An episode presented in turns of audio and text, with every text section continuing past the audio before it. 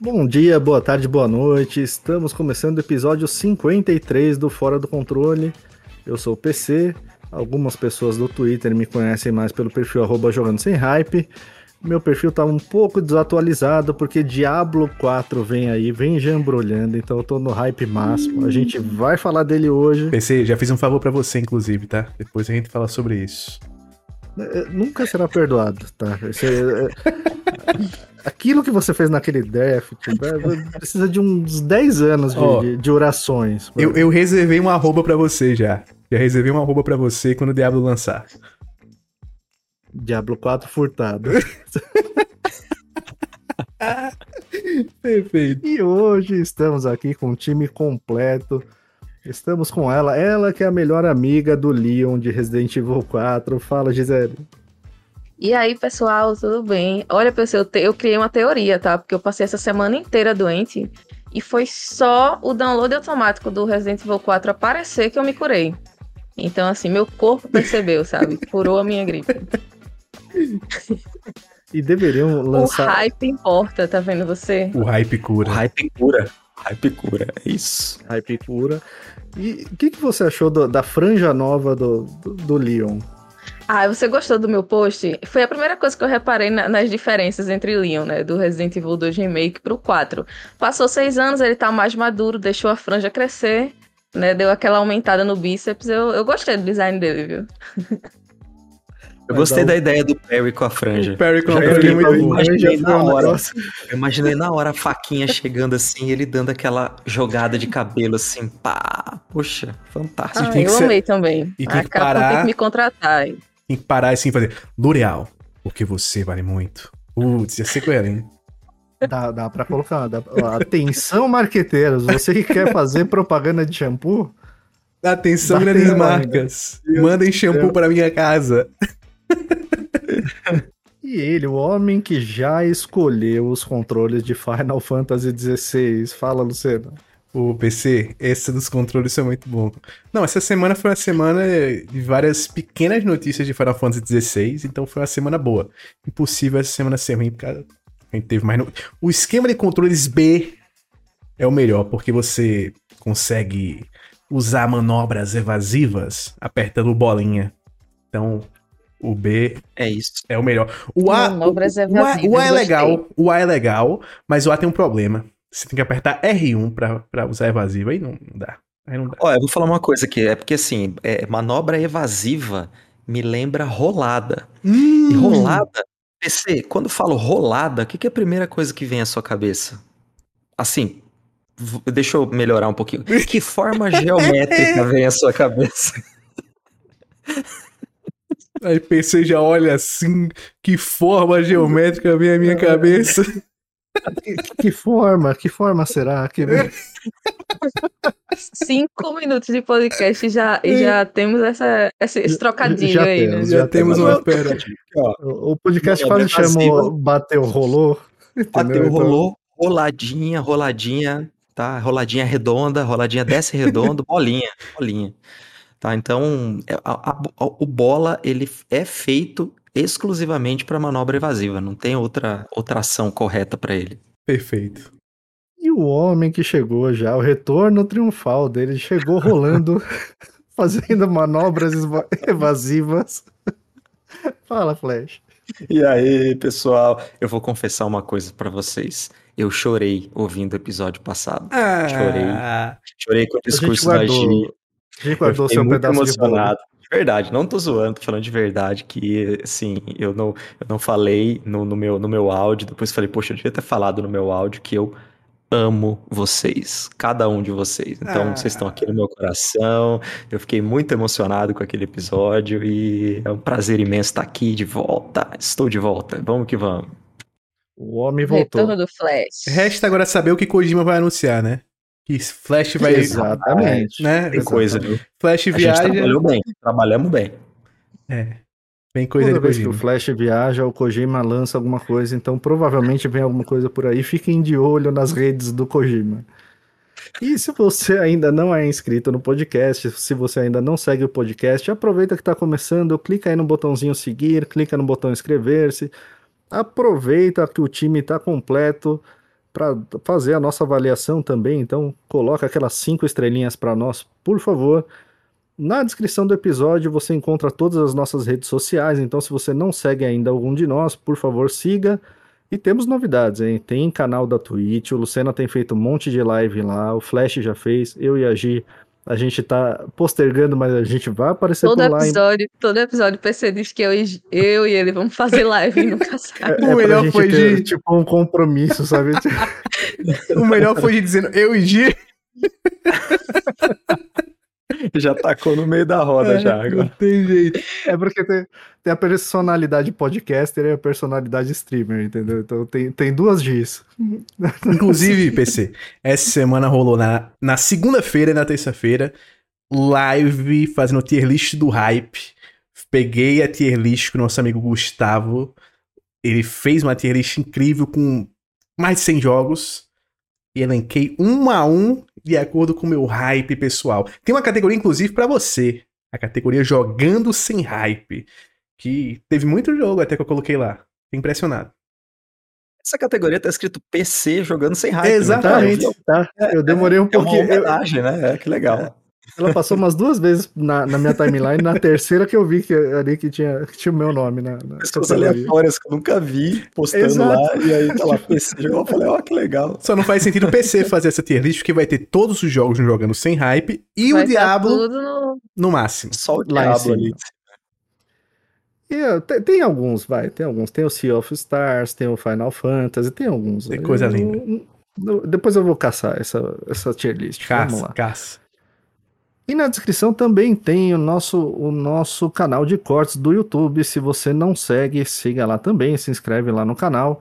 E o nosso Instagram. O Instagram também está com bastante conteúdo exclusivo que a gente está postando só lá. Então, se você ainda não segue nosso perfil no Instagram, cola lá, segue a gente. E aproveita também para entrar no nosso grupo do Discord. Tem uma galera muito gente fina no nosso grupo. Todos nós estamos lá. Então, se você quiser bater um papo com todos nós, é só chegar. Puxa uma cadeira, entra no grupo e bora trocar ideia. E falando em trocar ideia, Lucena, vamos começar já por um, lançamento que hoje, hoje, notícia, aqui, aqui tem informação. Parece que vazou a data do nosso querido Spider-Man 2, é isso? Confere. O ator de voz, o voice actor, é, que não é dublador, tá? Uma diferença entre o ator de voz e o dublador, do Venom, deu com a língua nos dentes, melhor, deu com o dedo no teclado e postou. Deu uma de Tom Holland. postou que setembro o jogo chega e agosto eles intensificam o marketing. Então podemos esperar o nosso querido Aranha saindo em setembro. Setembro, PC, que é data que Tom Henderson há muito tempo, desde 2022, vaza que é a data que a Sony pretende lançar o novo modelo do PlayStation 5 com o leitor de discos removível. Então, faz sentido eles lançarem em setembro, console novo vindo com bundle do nosso querido Homem-Aranha, que é o jogo que é o maior IP da Sony, porque é um IP que transcende os videogames, né? É um IP que é o maior super-herói da Marvel, indiscutivelmente, nos quadrinhos e cinema, animação, então é um IP gigantesco, faz sentido eles aproveitarem da melhor maneira possível. E aí vai ter aquela batida de frente com Starfield, porque é o mês de Starfield. Então, o Twitter vai se tornar uma rede insuportável em setembro. Vai se tornar? Já é. Isso é verdade. Isso é verdade. Twitter é aquele lugar que a gente ama, odeia, mas Passando a bola pra Gigi, você, curtiu os joguinhos do, do Spider-Man, né? Você jogou o Miles Morales e o primeiro, né? Gostei, eu, eu gosto dos jogos, apesar de não ser muito fã de super-herói, os jogos são muito divertidos. Só que é aquele negócio, né? Não é um, um hype meu pra, assim, jogar lançamento e tudo mais. Se algum amigo, de repente, empresta, me empresta conta, eu jogo, entendeu? Mas não é algo que eu, eu me importe de jogar no, no, lançamento e eu esteja no tanto hype assim. Eu imagino que vai ser bem divertido, que deve evoluir muito, e graficamente eu imagino que vai estar tá incrível também. Então eu quero jogar, mas assim, não é aquilo que eu vou jogar no lançamento, sabe? Eu, eu não joguei nenhum dos dois ainda. Só pra. Rapaz, eu pensei que a tinha jogado mais do primeiro. Mas tá na Plus, aí não tem, não tem defesa, tá? Você assina é a verdade. PS Plus e os dois estão lá. E o. Ah, É. O Miles tá, né? Ma- O Miles é curtinho, é? Tá, Não, tá, tá os os dois. dois, os dois tão lá. Miles é curtinho, curtinho, curtinho. Eu não sou tão fã assim de jogo de super-herói, então por isso que É, ainda não, não joguei. Eu acho que o Flash é do meu time, né, Flash? Você curte é, Homem-Aranha? cara, é, eu- eu curti até, assim, joguei o, o, o jogo base. Eu tô com o Miles Morales aqui e não joguei até hoje. E eu, eu comecei, acho que uma das DLCs do jogo base e também acabei não terminando. Mas a- o gameplay é muito gostosinho. O gameplay é muito bom. Ele tá bem bonito no PS5. O que eu joguei foi o, o remaster. Comprei aquele bundle que tinha remaster com Miles Morales. Mas não é também a minha praia, não. Eu tô animado pra Wolverine justamente porque eu acho que vai ser uma diferença em termos de, de peso, assim, de história e tal, né? Mas pra Spider-Man 2 eu acho bem, assim, qualquer coisa. Eu com certeza não vou jogar no lançamento. Não sei nem se vou jogar. no- no- na- do jeito que eu ando com jogos, assim, tanta coisa pra jogar, eu não sei nem se eu vou jogar. Mas reconheço a importância da, da IP. Lucena, se, se tivesse num precipício, Infamous 3 Hum. e o Homem-Aranha, quem você salvaria? Só pra. Eu vou ser sincero e justo. Homem-Aranha é muito bom. Homem-Aranha tem bons filmes, Homem-Aranha tem vários bons jogos. Olha lá, olha lá. Várias animações incríveis. Animações incríveis. Mas. Infamous só tem jogo, né? Homem-Aranha eu consigo consumir em várias mídias diferentes. Não vai acabar nunca, mas Infamous só jogo. Então, joga! Joga nos peitos do teu pai. Infamous 3 que aceito com muita tranquilidade. Muita, muita tranquilidade. Meu Deus do céu. Queria. Eu sabia que. Eu acho que nada, nada pro Lucena vai substituir Infamous. É, é- Só essa- se você bota uma disputa com Final Fantasy aí, uma disputa pesada. Nossa, aí é Nossa, Guerra aí- de Titãs, hein? Aí ele pula do, do. É verdade, Aí pra não ter que escolher. É a escolha de Sofia, né? É a escolha de Sofia. Mas, Ô, em- Lucena, tenho, tenho só uma perguntinha, Tá. que o, o jogo do Spider-Man é muito fácil de platinar, né? Sim. Mas eu não animei porque, assim, não foi um... Joguei divertido e tal, mas eu tá, não vou platinar não, tá de boa. Eu queria saber se você platinou, se foi de boa. platinei. Platinei.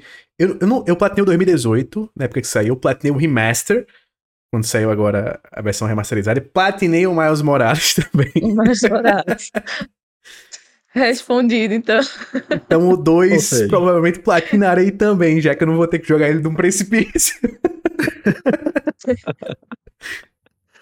Mas falando em Hum. lançamento, falando em hype, o Flash acabou de jogar um Baldur's Gate 3, né, Flash? É, Pegou em acesso antecipado, tudo mais. Eu vi. Fazia tempo que eu não via o Flash tão empolgado com o jogo. Na verdade, eu vi o Flash bastante empolgado com o jogo, que é o The Witcher. Aí ele ficou tão empolgado que Foi. ele tá empolgado há meses. Sabe que eu- aconteceu um problema comigo. É, aquela coisa que a gente já conversou aqui várias vezes, de desanimar com jogos e tal. Mas depois, voltando, olhando retrospectivamente, é crueldade, porque é, eu joguei, acabei de platinar o Witcher 3, então é, praticamente nada se compara a esse jogo. É Justo. muito complicado. Ainda joguei ele nessa versão de nova geração. Posso falar assim que eu não tive base, praticamente nenhum problema com ele, que é uma coisa difícil de falar pra quem jogou o Witcher lá em 2015, né? Eu joguei sem nenhum bug, tudo rodando liso, estalando de lindo que é o jogo. E o que aconteceu comigo foi que juntou, juntaram coisas da minha vida pessoal também, né? Que é, é, acabou atrapalhando um pouco, é, no sentido de que me, me, me mudou um pouco assim a, a, a minha, as minhas prioridades, né? E aí eu tive menos tempo de jogar e eu fiquei, eu comecei a ficar encanado, que é coisa que não é muito da minha, sabe, do- da minha meu jeito de ser. Comecei a ficar encanado porque eu não tava jogando nada que foi lançado esse ano. Assim, tô com os jogos aqui, eu basicamente, praticamente, eu coleciono jogos, né? Bem-vindo ao meu mundo. E, cara, foi lançando, pô, Dead Space. Deu uma testadinha legal, pô, Hogwarts Legacy. Deu uma testadinha legal, mas tinha, tinha que terminar ali Witcher 3 e tal. Aí instalava, desinstalava, instalava, desinstalava e pá, e aí foi, foi, foi, foi. E até agora o que eu zerei esse ano foi Witcher 3 e, e zerei e platinei. Aí chegou um ponto que eu falei, pô, tava sentando para jogar e tava sem vontade, sabe? Ligava o videogame, sentava, ligava alguma coisa e mexia lá no controle, sem vontade. Aí eu caí numa espiral que eu geralmente caio desde 2009, que é aquela espiral dos jogos Souls. Toda vez que eu dou aquela desanimada, toda vez que eu ainda calhou com o aniversário de Elden Ring e o, o anúncio da DLC, meu, dá aquela roladinha, run, dá uma roladinha e hum, pau, anima. Pau, pau. Inclusive já terminei o jogo com o Flash pelado lá que eu comecei ele level 1 lá na live. E é, tô no terço final de Bloodborne e, e zerei Sekiro hoje, inclusive. Terminei ele. Terminei ele Esse é o homem o tá desanimado. Tá todo... é. Só que assim. tá todos os likes como, das ideias. Como eu já sei os tá caminhos. Com jogos, né? Eu zerei Sekiro hoje. como eu sei os caminhos, acaba sendo rápido. Acho que o. É, é, eu não pego, eu só pego os itens que eu quero e vou, vou indo. Então, assim, tipo, sei lá, 15 horas, 16 horas, termino, né? E aí eu resolvi resolvi testar Baldur's Gate 3. Então eu queria dar um background porque eu queria ver se eu consigo instigar alguém a testar esse jogo, a jogar Baldur's Gate 3. Por que, que eu tô falando isso? Eu sou um cara que viveu minha infância ali no final dos anos 80 e minha infância foi anos 90, né? Finalzinho dos anos 80 e anos 90 até 97, 98, e já, já era mais adolescentão. É, e eu era sempre fui fascinado por RPG. Meu pai não era tão fascinado por RPG quanto eu era. Eu nunca tive uma unidade humana de amigo para jogar RPG comigo. Eu cresci numa cidade do interior do Mato Grosso do Sul de 10 mil habitantes. E eu não, não, nunca, nunca tive ninguém que compartilhasse disso. Então eu sempre fui assim, poxa, legal, eu via eu vi, vi histórias, li alguns livros, só que nunca me dei ao trabalho de entender regras, porque eu nunca tive com quem jogar. Então eu era fascinado pelo mundo, pela ambientação, Dungeons and Dragons e tudo mais.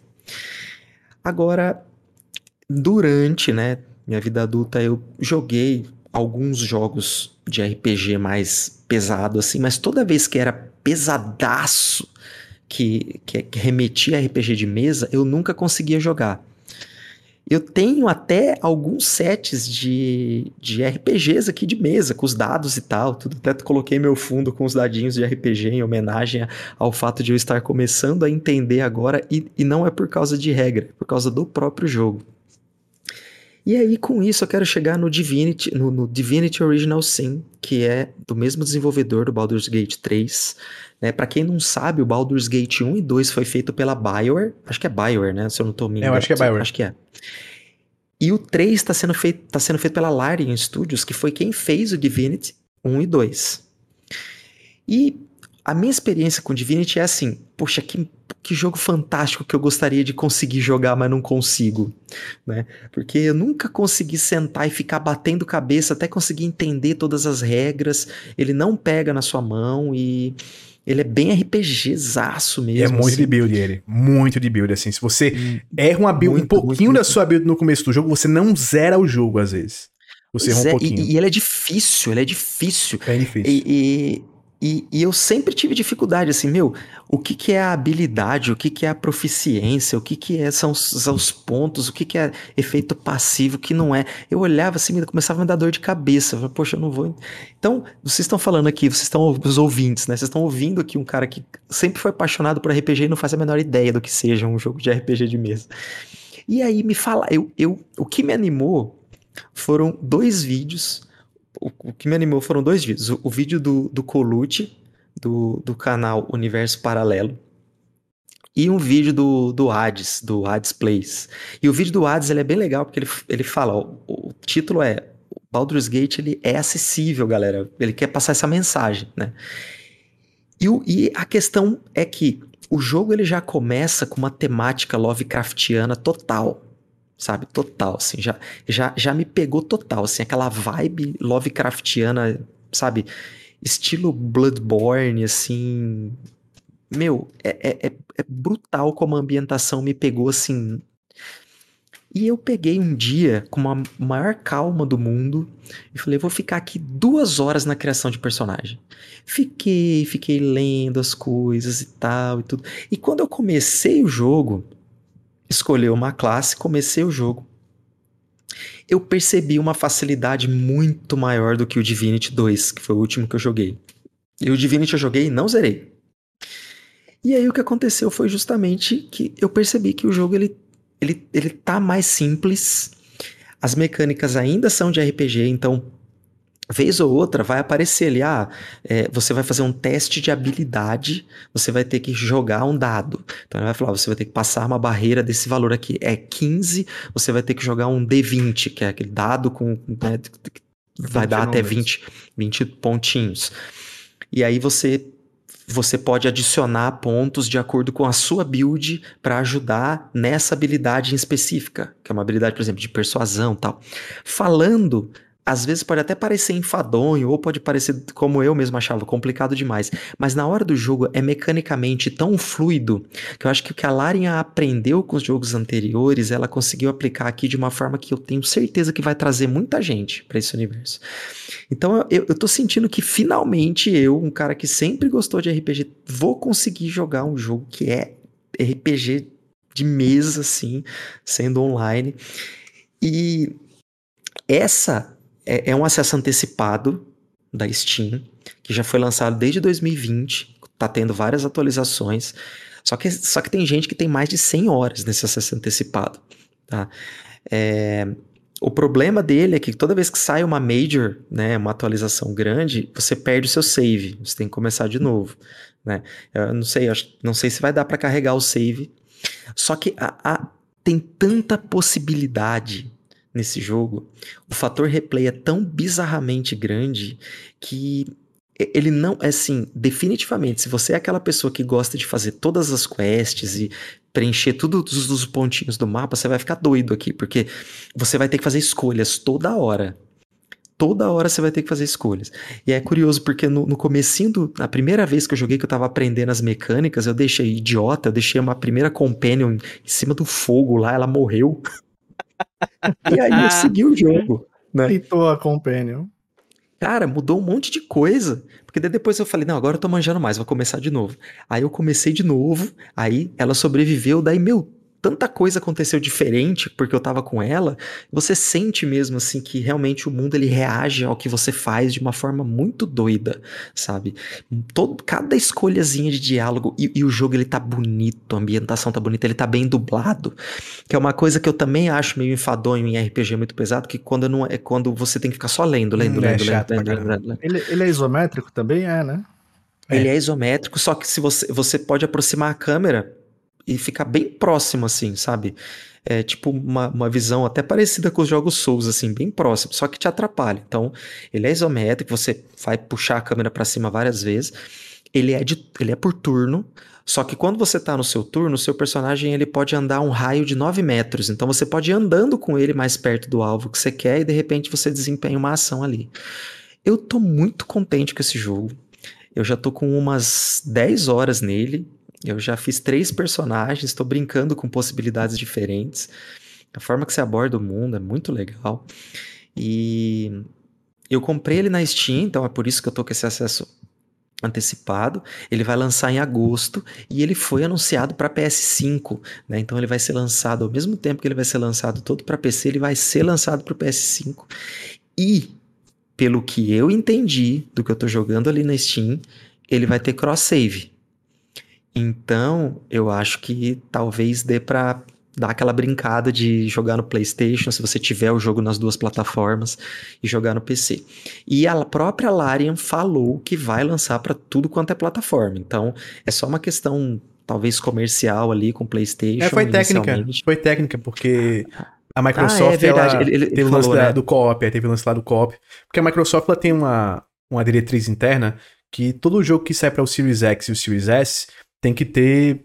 Gameplay tem que ser igual. Não pode ter um modo de gameplay um e não tem outro. E aí o modo co-op, ele não funciona muito bem no, no Series S, que é aquele co-op tela dividida. Mesmo problema que teve com Halo Infinite, né? Que Halo Infinite tá, passou um maior tempão para conseguir lançar o, o, o modo co-op tela dividida por causa do Series S também. E aí, esse foi o empecilho até agora deles lançarem a versão de, Uhum. de Series É, X e é Series verdade, S. né? Foi, foi isso. É, e e eles, eles mesmos falaram isso, né? Que não tem acordo, eles podem lançar quando eles Sim. quiserem. Então, se por um acaso eles resolverem esse problema até agosto, pode sair para todos os Sim. consoles até agosto, né? Mas eles já deram meio que um prazo que po- provavelmente não sai ainda esse ano para Xbox.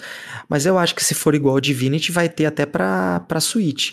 Ele tá lindo, só que o gráfico não é aquela coisa assim, meu Deus, isso não vai rodar em tal Bota lugar. no e tal. low e já era. Mas nem Já é, ser, né? exatamente. Também. Nem, Não, nem é não muito a precisa. ideia desses jogos. Cara, não precisa ser. Só que, olha, tá lindo, viu? Depois eu vou. Eu tô fazendo uns, uns E, e prints. ele, né, Flash? postar. Ele tem uma parada que diferente do Divinity, que ele aproxima muito a câmera na hora de diálogo, né? Que Divinity não tem isso. Divinity é lá E, e, a- isométrico o e sabe o que é legal, que, que eu tô achando legal? A atuação tá boa. Tem expressão facial legal, assim, sabe? Não só a voz, mas expressão facial e tal. E, o- e o nosso personagem, ele não tem voz, né? Então a gente só escolhe. E é legal porque ele não tem voz, mas ele faz caras e bocas, assim. Então é muito engraçado. Porque às vezes a personagem faz uma coisa de desaprovação, ele faz assim. Sabe? É muito bom. É muito massa. O emote E- ambulante. Eu, eu quero pedir perdão pra quem tá ouvindo isso e é expert em RPG, e principalmente em Dungeons and Dragons, porque eu não sei mesmo, eu não sei. É, mas eu não, eu, não, eu não sei nada assim muito, muito profundo do jogo e, e da história de Dungeons and Dragons, mas eu sei que ele é ambientado em uma história específica de Dungeons and Dragons. Então me desculpa por não falar isso, por não saber falar direito. Talvez eu, eu fique obcecado por ele e aí descubra tudo depois. Mas por enquanto eu tô me divertindo muito e tá, tá me dando uma dorzinha no coração de saber que eu não tô com o jogo completo ainda na mão, porque eu queria ficar jogando só ele agora. Se eu tivesse com ele completo, eu só ia ficar nele agora por um bom tempo. viu? Ô, Flash, você quer informação? Vou trazer informação aqui. Você falou Dungeons and Dragons. O filme que parecia ser uma bomba completa, né? O Dungeons and É. Dragons Honor Among Thieves tá no momento com 86% no Rotten Tomatoes. Tá sendo altamente elogiado. Tá indo bem, tá indo bem. Não esperava, porque pelos trailers parecia que ia ser uma bomba gigantesca, mas tá indo bem. Quem diria? Eu, eu, eu, eu fiquei maravilhado quando eu vi os easter eggs de Caverna do Dragão nesse Nossa, muito bom, muito bom, muito bom. Eu vi essa cena lá no labirinto, né? É, tem- parece ter mais de uma, né? É. Que eles ficam meio de longe, assim, você reconhece, né? A estética deles. Mas eu não fui a única pessoa que jogou um jogo antecipadamente aqui, né? Aliás, pessoal, esse acesso antecipado é pra todo mundo, tá? Do, do Baldur's Gate 3. Todo mundo que tem duzentão pra comprar o jogo na Steam. Aí você já pode jogar. Tá, então não, vai, não é assim, ah, o Flash tá jogando antes. Não, não tem nada disso. Já PC recebeu, fui né, PC? Você recebeu, o Silvio você recebeu, né? Esse- É verdade? Recebi, recebi PC sim. recebeu. Recebi uma, O PC, uma ele é aquele cara no cartão de crédito. O PC ele é aquele cara que, que apareceu, viralizou no Twitter essa semana, que é aquele vizinho que chegou no- numa uma cidade nova ali e colocou uma estátua do diabo em cima do muro. É O verdade. Baphomet. É o Esse é o- Baphomet. O vizinho chegou causando. Esse é o PC. Fala aí, PC. Cara, mas antes de ir pro Diablo, até antes de caminhar rumo ao Diablo e o Baphomet, tem uma coisa que você falou aí que é muito legal. Eu tô vendo um. Praticamente um comeback, assim, né? Tá, tá aumentando bastante a, a, a galera que tá tendo o primeiro contato com RPG de mesa, né? Eu também não joguei muito, eu joguei bem pouquinho, assim, não, eu sou bem verde, assim, nas regras, eu não sei quase nada. É, joguei literalmente duas vezes na vida, pronto, pra ser bem específico, então eu sei bem pouco. Legal, mas Né? você jogou uma mesa de RPG com amigos. Você jogou então? Cara, mas bem precário, assim, é- era um cara que mestrava RPG, na época eu jogava um pouquinho daquele Magic, então a gente nem jogou com os dados, nada, foi, foi bem assim, foi praticamente o cara contando uma história e meio que decidindo se você ia se ferrar ou não, sem nenhum tipo de critério. Sabe o que eu pensei que o PC ia dizer? Eu pensei que o PC ia dizer assim: não, foi uma roda, mas não tinha amigo nenhum, não. Só tinha gente ruim, só tinha caba safado. Olha, eu posso, Não, eu eu posso confessar. Poxa, mas não tinha, não tinha coisa. os dados pra, pra, pra ser a Não. sorte. Então era- vocês imaginavam o, o próprio RNG do jogo, né? É, o cara que tava mestrando, na realidade, ele meio que decidia, entendeu? Então, tipo, ele tinha aquela aventura na cabeça e se você fizesse Ele alguma era a coisa... máquina. Ele era a máquina. Não ele era- tinha dado em casa, né? Não tinha Não dado. tinha dado em Tinha casa. Mas enfim, mas ah, é, é muito legal você ver que, que. Porque o Flash falou que ele morava numa cidade pequena, mas mesmo aqui em São Paulo, que é uma cidade grande, é uma metrópole, tudo era difícil você achar. Eram núcleos assim muito pequenos de pessoas que jogavam tal. Uma galera bem apaixonada pelo negócio, né? Não tô falando que. Mas, mas era um, um nicho, né? E agora você vê com alguns jogos desse, você vê até um trabalho, por exemplo, que o Cellbit fez com Enigma do Medo, mestrando RPG, né? Tem vários canais que estão fazendo coisa parecida. E tá O rolando. Nerd sempre fez isso, né? No podcast. É, e tá rolando meio que um esse caminho que você fez mesmo, né? Da, da galera começar com, de repente, com um jogo, ou assistindo a galera jogar e começar a desenvolver interesse pra entender o jogo. Eu, conhecendo o Flash e o, o, o foco dele, o hiperfoco dele, é bem provável que Daqui a pouco já esteja manjando. Mas, ó, vou falar uma coisa. Eu não tenho vergonha de falar, porque poderia falar que não, eu sou dos anos 80, sei jogar RPG. Não sei, não faço a menor ideia. Não tenho vergonha de falar. E tô tendo o primeiro contato agora, de uma forma mais profunda. Então, você aí que tá na minha idade também, mais perto dos 40 do que dos 30, então você também não se sinta aí, é, é, às vezes, constrangido e manda bala. Vai, vai lá, se você tiver vontade. E eu confesso uma coisa, eu tenho vários dadinhos aqui, sempre, às vezes eu acho bonito, eu compro lá dado de RPG, e, não- e aí agora, quem sabe, eu posso aprender, mas eu já tenho com quem treinar aqui em casa, que eu tenho a minha filhota, e ela tá gostando, porque o que eu faço? Eu pego, pego um livro, às vezes até um livro qualquer, e vou contando uma história pra ela. Então eu vou, vou, vou confessar aqui uma história. Prime- meu- a primeira vez que eu mestrei um RPG pra ela era um dragão que roubou o papai e a mamãe e levou pra uma floresta bem perigosa. E aí ela era, ela tinha, ela pegou a espadinha dela e saiu pra essa floresta buscando o papai e a mamãe. E aí coisa bem precária, ela ia andando e tinha encontros. E tinha aí, na hora dos encontros- esquiva e parry. E aí, na hora dos, dos encontros, é, a batalha era. Eu pegava um dado aleatório, que eu não, já que eu nunca soube pra que, que ele servia mesmo, e inventava assim: ó, você, se você tem. Você tem eu, eu jogava um dado e ela jogava outro. Daí eu via lá mais ou menos um dado pra dar uma vantagem pra ela, e jogava um dado com número bem, números mais baixinhos assim. E aí, pra, pra ela ter vantagem e seguindo. E aí ela gostou, e aí vira e mexe, ela fala, papai, quero fazer aquilo de novo. E daí agora a gente faz e eu falo pra ela desenhar. Como que você acha que é esse dragão? Daí ela desenha um dragãozinho lá tal, a gente. E meu, isso tá sendo muito legal com a gente. Eu acho que eu, aí me anima mais de querer aprender, porque se ela for gostando, eu vou querer realmente ir trazendo ela pra esse mundo. Porque ela já é meio nerdinha, né? Então daí já termina de fazer o trabalho aqui, Ô, o trabalho PC, do pai. Corta, Daí pro corta, pra, like é, é um pulo. corta pra É uma rolada, 2036. é uma, uma esquiva. corta pra 2036. 2036 tá ela pedindo Bloodborne a 60 Não. FPS. 2036 tá ela sendo Nossa, a, gente, a diretora de Bloodborne 3, né? Flechinha Eu- eu- e Miyazaki lá. Imagina, o Flash, meu Deus. eu falei- Aí ele, ele ia, ia, ia, infartar. Imagina. no programa. Não, ela, ela vai virar dev, braço direito do Miyazaki. Exatamente, exatamente. E a, pri- a É, história desse Bloodborne vai ser justamente que sequestraram os pais do nosso querido órfão do Costa. Vai, vai fazer um. Vai misturar, né? O, o, flash, o flash pelado do Elden Ring com o Bloodborne. Perfeito. um- Essa é a mistura. Não, e eu começando a contar pra ela, aí o dragão pegou o papai e a mamãe, levou pra floresta, ela começou a chorar.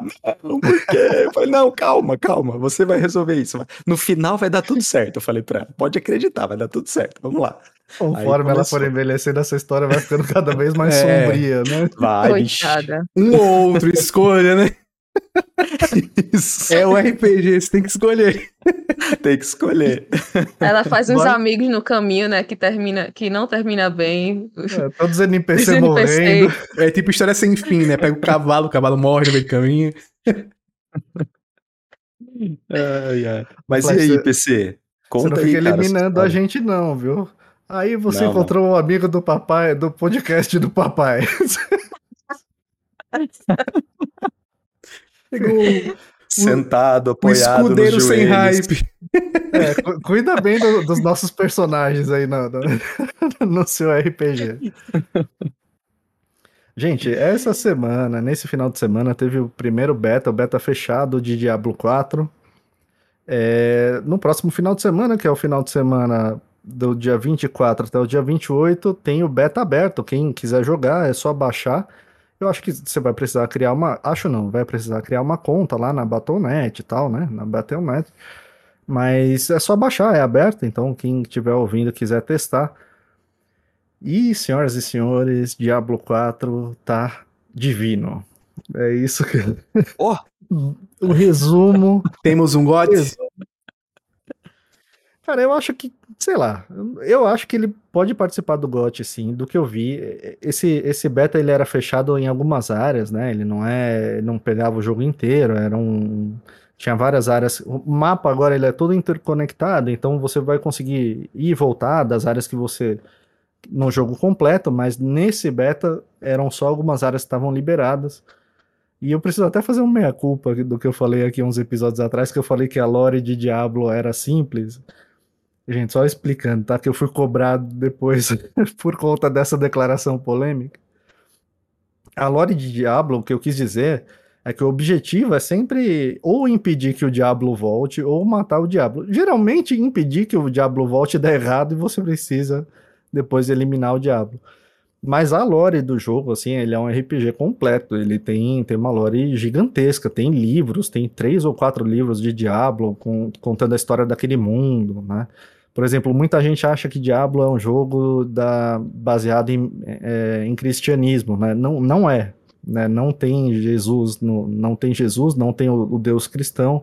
É um, é, é, um outro Deus que existia ali, Anu, e aí o Flash vai gostar. É, tinha um, tem um dragão que simboliza o mal, eles se enfrentam, coisa oh. e tal. É, isso, isso não, é, não é muito contado no jogo, né? Mas você não pode fazer, criar um personagem Jesus Cristo ali no. no o Michel Diablo, Temer? Colocar o nome que você quiser, cara. Pode Qual é o teu personagem, PC? Agora eu criei um bárbaro, então eu homenageei o gladiador, então foi ah, o Maximus. Ah, perfeito. Opa, boa, boa. Maximus, eu sempre fazia o Maximus ali no Diablo, que era o bárbaro, então se tu fizer um, se tu fizer uma mulher bárbaro, tu pode chamar ela de Bárbara, né? Pra fazer sentido? Pode. O Lucena hoje ele tá tem que ser. Aliás, tá ó, o nome do meu personagem do Baldur's Gate é Galahad o Puro se você entendeu essa referência, você é velho. Desculpa, mas você é velho. Mas em breve teremos. Nesse final de semana tem, tem mais um beta, esse aberto, e aí eu vou criar outros personagens. Então vai vir toda a turma lá. Vai vir MC Pipoquinha, Michel Temer, e? Cabo Daciolo. Vai, vai tá, todo mundo vai estar tá lá, representado nos personagens. Mas, gente, olha, é, parece que a Blizzard ouviu os fãs, parece que ela ouviu os erros do, do último Diablo, né, o Diablo 3. É, o Diablo 3 foi um bom jogo, teve boas notas, quem, quem gosta da franquia gostou do jogo, mas ele tinha alguns problemas, por exemplo, ele era muito colorido, né? E ele não passava aquele tom sombrio que devia ter a história do Diablo. Né? Ele, ele ficava um. Ele, parecia mais um World of Warcraft no mundo do Diablo do que um, um Diablo. Né? E nesse eles acertaram totalmente, assim. A, a, tá extremamente dark, assim, tá bem sombrio, bem macabro mesmo. Até nas, nas, nas sidequests você percebe, assim, é, tem, tem umas histórias bem pesadas, né? E, e todo aquele mundo tá, tá num. Tá, tá com uma ambientação correta. Né? É, cara, a parte gráfica dele, assim, tá, tá fenomenal. Ele é visão isométrica também. As, os poderes, a, as habilidades, você sente assim, é, tem um peso bem maior, ele, ele tá com a fluidez bem corretinha, assim, sabe? Você. Ele não tá aquele negócio explodindo um monte de coisa na tela que você não sabe o que é direito. Mas ele tá. É, é, o golpe. Cada golpe que você dá com o Bárbaro, por exemplo, tem um peso, sabe? Você sente a, é uma pancada mesmo. Então ele, eles conseguiram colocar uma, uma, uma fluidez na gameplay que tá um negócio incrível, cara. Incrível mesmo. Incrível, assim, é, é surreal. E, assim, eu gostei muito dessa, dessa, desse lado de você ter um mundo todo conectado, né? Você vai poder transitar o tempo inteiro entre antigamente, né, nos outros Diablos, você ele é, ele sempre foi dividido por atos. Então tinha lá o ato 1 era num lugar, o ato 2 em outro lugar.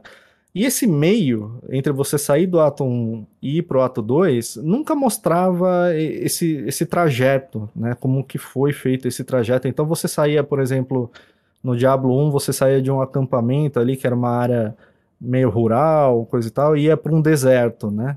É, é, eles até mostravam cutscene alguma coisinha, mas não mostravam esse trajeto, e não, não fazia muito sentido naquele mundo, né? Porque é um mundo que está é, tá nesse conflito, está sendo tomado pelas tropas do inferno e tudo mais, e como é que você transita de um lugar para o outro e não acontece absolutamente nada, né? São só naqueles lugarzinhos específicos que tá rolando toda aquela, aquela treta. Né? Então eu gostei bastante disso. Eles fizeram um esquema inteligente também que os, todos os, os inimigos eles têm aquela aquele nível tem escala de níveis né escala de níveis não eles acompanham o seu level né então para todo lugar que você for né num, o inimigo vai estar tá dentro da sua faixa de level né você não corre mais aquele risco de pô, você, você vai para uma área Aí uma pomba nível 75 te mata, né? Você tava numa área que você matava um gigante nível 30 e uma um, um ceguinho, nível... um é. esqueletinho. O esqueletinho nível 75 te mata. Não, não tem esse problema. Ele tá acompanhando o nível do personagem, então o tempo inteiro você tem essa sensação de progressão, essa sensação de estar tá enfrentando um inimigo que tá ali dentro do seu, do seu patamar. Até nessa sensação de progressão, eu achei que está funcionando muito bem dentro do jogo. Você entra numa dungeon, você, você tem essa vontade de explorar, te dá vontade de explorar e você é recompensado por explorar. Você acha itens legais, você acha coisas que valem a pena explorar. As historinhas, cara, as side quests, assim, ela, elas estão muito bem escritas, né? É, elas estão dando imersão naquele mundo. Você não entra numa dungeon lá, ó, entra na dungeon e mata todo mundo aí, porque sim. Não, tem. Por exemplo, vai, até para dar um, um, Não é um spoiler, é uma, uma side quest. Você encontra um soldado, esse soldado fala que, o, que ele tá tendo visões do filho dele, que é um menino, uma criança. Né? E esse menino, para ter uma ideia do quanto tá dark o clima do negócio. Esse menino, ele estava internado num hospício porque ele matou uma outra criança da idade dele, né? E aí ele pede para você ir lá e ver o que, o que aconteceu, né, para ele parar de ter essas visões, ele não aguenta mais ter essas visões e não, não tem coragem de ir até lá. Quando você vai lá e limpa toda essa área, você descobre o que aconteceu naquele, naquele manicômio e simplesmente os guardas que tomavam conta, eles abandonaram, o, eles foram chamados para uma frente de batalha, abandonaram todo mundo lá. Então, quem não morreu de fome morreu lutando contra os outros lá dentro, tal. E aí eu não vou terminar de contar toda a história, mas é até de crianças. Pesado, hein? É, você encontra umas histórias assim bem, bem pesadas, né? E às vezes de itens bobos, assim, que você acha no cenário. Você acha um, um corpo ali no, no chão e ele conta uma história desse nível, né? Alguma coisa assim. Ô PC, o que que tinha nessa beta? Cara, nessa beta você podia explorar uma área, uma área inteira. Você não podia escolher todas as classes. Ficou de fora o Necromancer e o Druida, né? Por isso que não teve o Michel Temer, que ele é sempre o necromancer. Mas o. É, você podia jogar co-op, você podia ir single player. Teve uma. Ele é relacionado com a história, então ele, ele contou o início da história, ele conta até uma certa parte da, da do, do, que seria o primeiro ato, né? O primeiro capítulo da história. E teve um evento também que você podia enfrentar um, um, um, um monstro elite. Não. Chamava Achava. Eu não conseguia hum. enfrentar porque tinha horário certo. Era, tipo, você tinha que entrar sábado às 14 horas e ele aparecia.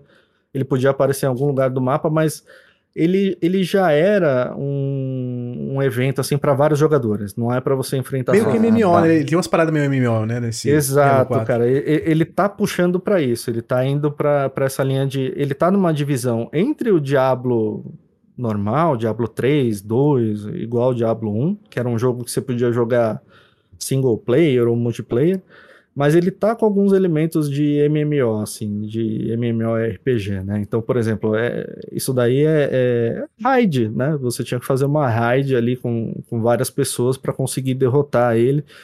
Eu não entendi muito bem como vai funcionar isso, porque você vê as pessoas no mundo, você vê os outros personagens ah, circulando ali no mundo, mas parece que a sua party, ela só pode ter quatro pessoas, pelo menos até agora. Né? Então, não sei exatamente como vai fazer isso, se no World of Warcraft tinha isso, tinha uma limitação, acho que de 8 ou de 6 pessoas, mas aí você conseguia criar a raid, e a raid tinha lá 45 pessoas, você podia colocar muito mais gente. E, cara, é, é tipo o que o Flash estava falando do Baldur's Gate, assim, é um RPG completaço. Do que eu vi até agora, eu acho que é um ótimo ponto de entrada para quem nunca, nunca jogou a franquia, para quem não conhece ainda ele, ele tá contando é, essa história ela parece ser uma história bem isolada assim você não precisa todo Diablo é um pouco assim tá ele continua uma história eh, as histórias anteriores mas se você começar por aquele jogo você meio que consegue sacar o que tá rolando o que rolou nos outros jogos né? dá para ter uma continuidade mas não é um negócio assim é, absolutamente não é tipo você pegar o Final Fantasy 10, 2 lá, aquele Final Fantasy, a continuação do Final Fantasy 10, né? Você precisa necessariamente ter jogado o. Não é tipo o FIFA, o... né? Você pega o 23 sem jogar o 22 você não entende nada. O que, é que foi que aconteceu? o Cristiano Ronaldo que tava, tava ali no Manchester United, do nada o cara tá na Arábia. Alguma coisa aconteceu. Aí pra saber a história você tem que jogar o 22, né? é.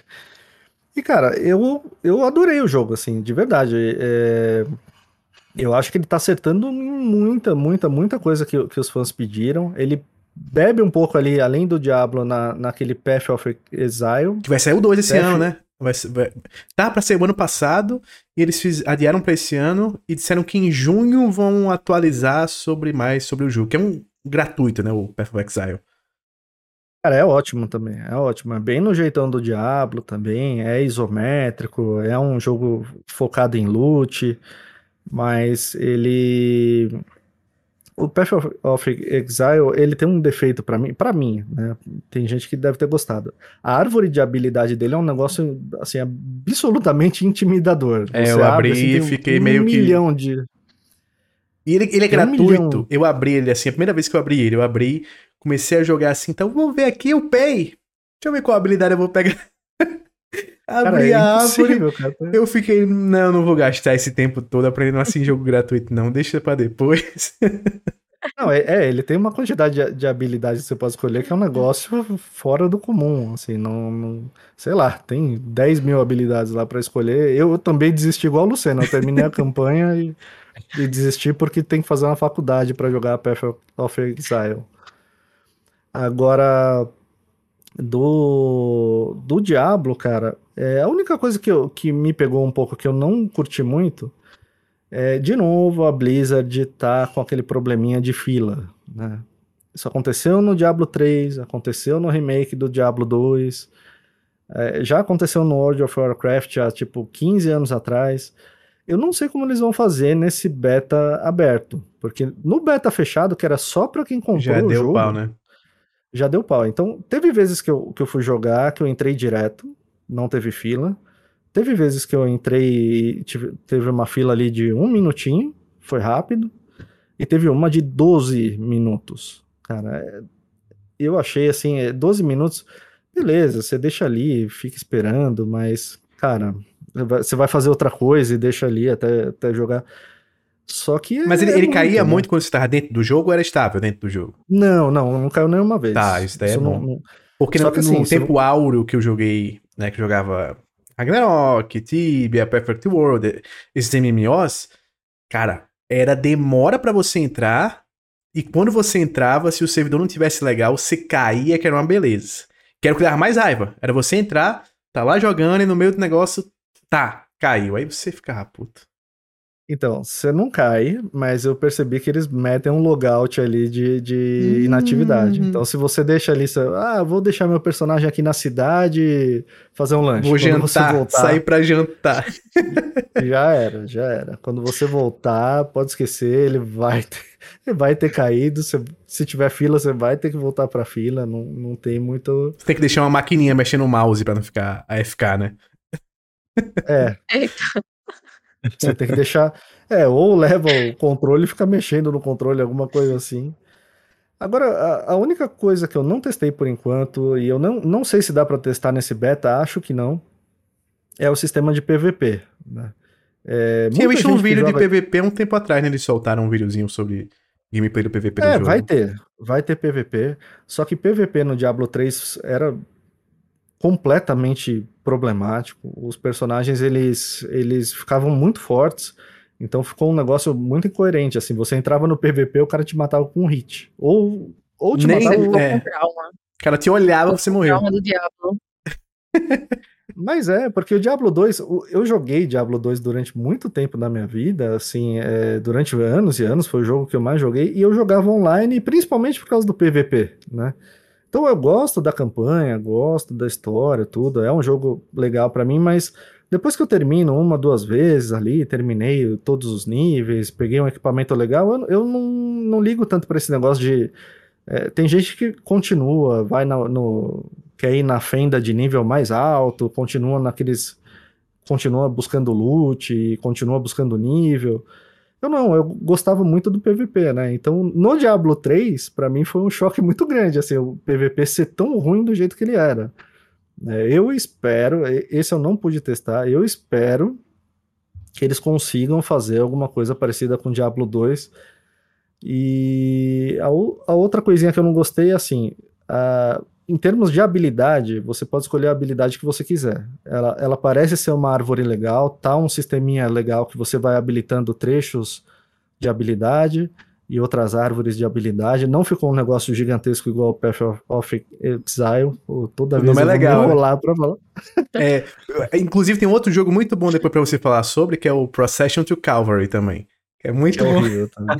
Alô, Aira. Alô, Aira. Path Esse aí eu também não me arrisco, Exile. não. Path of Exile. Consegui.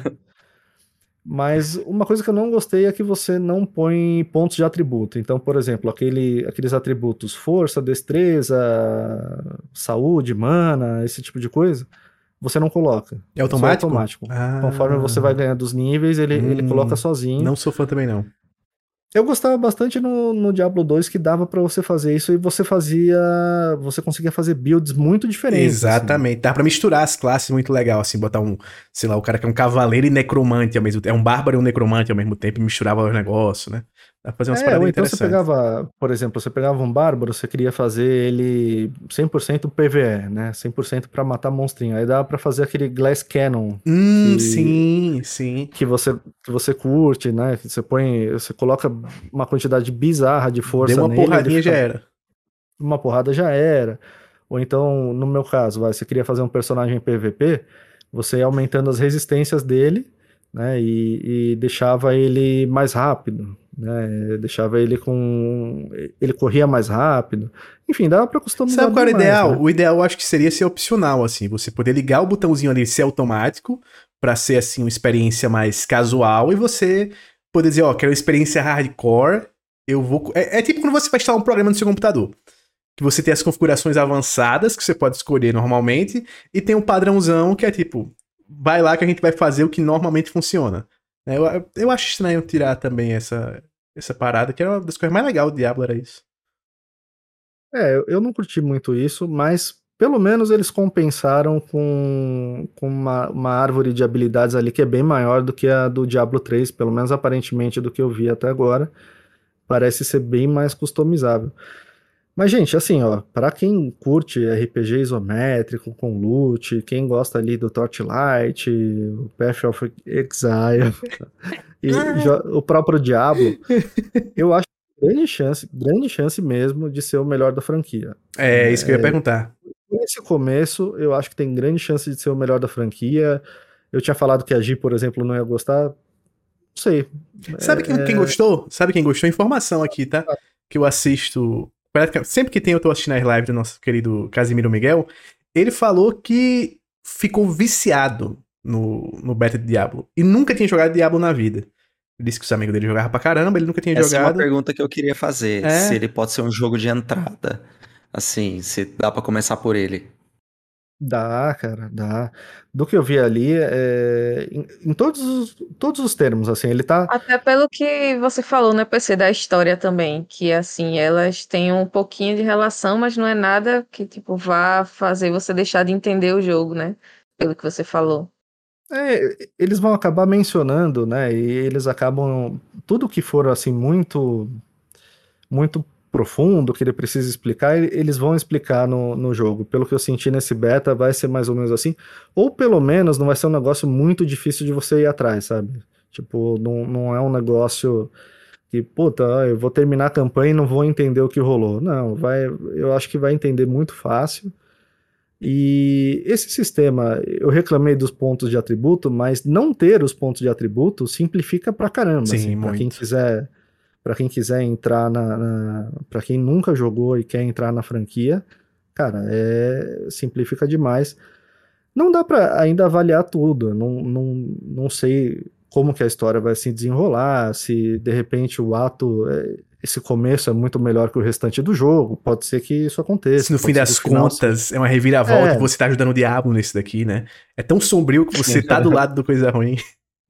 É, mas então, aquelas, aquele objetivo simples que eu falei logo no comecinho, é mais ou menos isso. O começo do jogo é tão tentando meio que reviver o Diablo, esse tipo de coisa. Sempre acontece alguma coisa nessa linha, né? Esse tem um pouco mais de chance de ser um pouco diferente disso, assim, mas pode caminhar também para reviver o Diablo e você tentar impedir e não conseguir e aí ter que enfrentar ele, esse tipo de coisa. Pode caminhar para isso também. Agora, É meio assim, Gente, até comparando assim é pra, bem, pra galera. é bem viciante mesmo, tá? É bem viciante mesmo. Porque eu, eu peguei na sexta-feira, eu tinha compromisso, eu fui num jantar. Aí eu voltei pra casa e falei, pô, compro ou não compro? E já era tipo uma hora da manhã, né? Eu falei, vou acabar comprando, então vou comprar e vou jogar logo, né? na madrugada. Aí eu joguei na madrugada, né? Joguei na madrugada de sexta pra sábado. E no sábado eu ia viajar. Aí eu dei uma esticada no tempo até viajar, né? Acordei mais cedo, joguei, joguei, joguei, joguei, fui viajar. Usou a técnica de Gisele, né? Acorda mais cedo pra jogar. Fui de Gisele, fui, usei 100% a tática da Gi. E aí no domingo eu voltei super tarde também, voltei, sei lá, super tarde, voltei umas 11 horas mais ou menos, né? E o beta ia até segunda. Gente, eu joguei mais de 9 horas segundo o PlayStation, assim. Eu tive, sei lá, eu tive 15 horas em casa e das 15 Caramba! tanto que o Returnal, eu, eu tô falando do Returnal nos últimos, nos últimos episódios, e eu olhei ali no meu, na, na minha bio do, do PlayStation. eu tô Quatro com- horas. eu tá, eu- empatou 9 horas Nossa. de Returnal com 9 horas do, Caramba! Brabo, hein? Diablo veio em dois Você não vê o dias. tempo passar, cara. É- é- ele realmente é legal e você fica assim, puta, achei mais uma quest. Pô, essa dungeon aqui é legal, vou entrar nessa Mas eu tenho uma pra pergunta pra você, PC. Esse jogo é genérico? Hum, Esse jogo jamais será genérico, porque esse jogo criou eh, esse tipo de jogo. Então, Diablo jamais será um, um jogo genérico. Não ouse pecar dizendo uma coisa dessa. o que vai ter de gente no Eu, Twitter quando sair dizendo genérico. Só mais um RPGzinho medieval pra enfrentar. Mas o RPG, né? monstro. aí pronto, genérico, tem monstro, tem, né, diabo, né? O Lu... Mas, eu ó- perguntei isso porque o Luciano tem uma coisa pra falar, ele vai falar daqui a pouco, mas diga aí. Mas até mandar um abração pro, pro Alan Douglas. Ele também tava.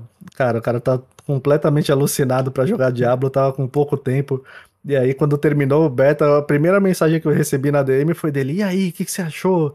Pô, gostei disso, gostei daquilo. E, cara, foi assim. Foi praticamente um, um alinhamento, sabe? Tudo, tudo que eu falei que eu gostava e, e tudo que ele falou que não gostou, bateu certinho, assim. Então. Mas, gente, quem nunca jogou testa aí ou espera um pouco, já que né, o preço tá bem alto, bem alto mesmo.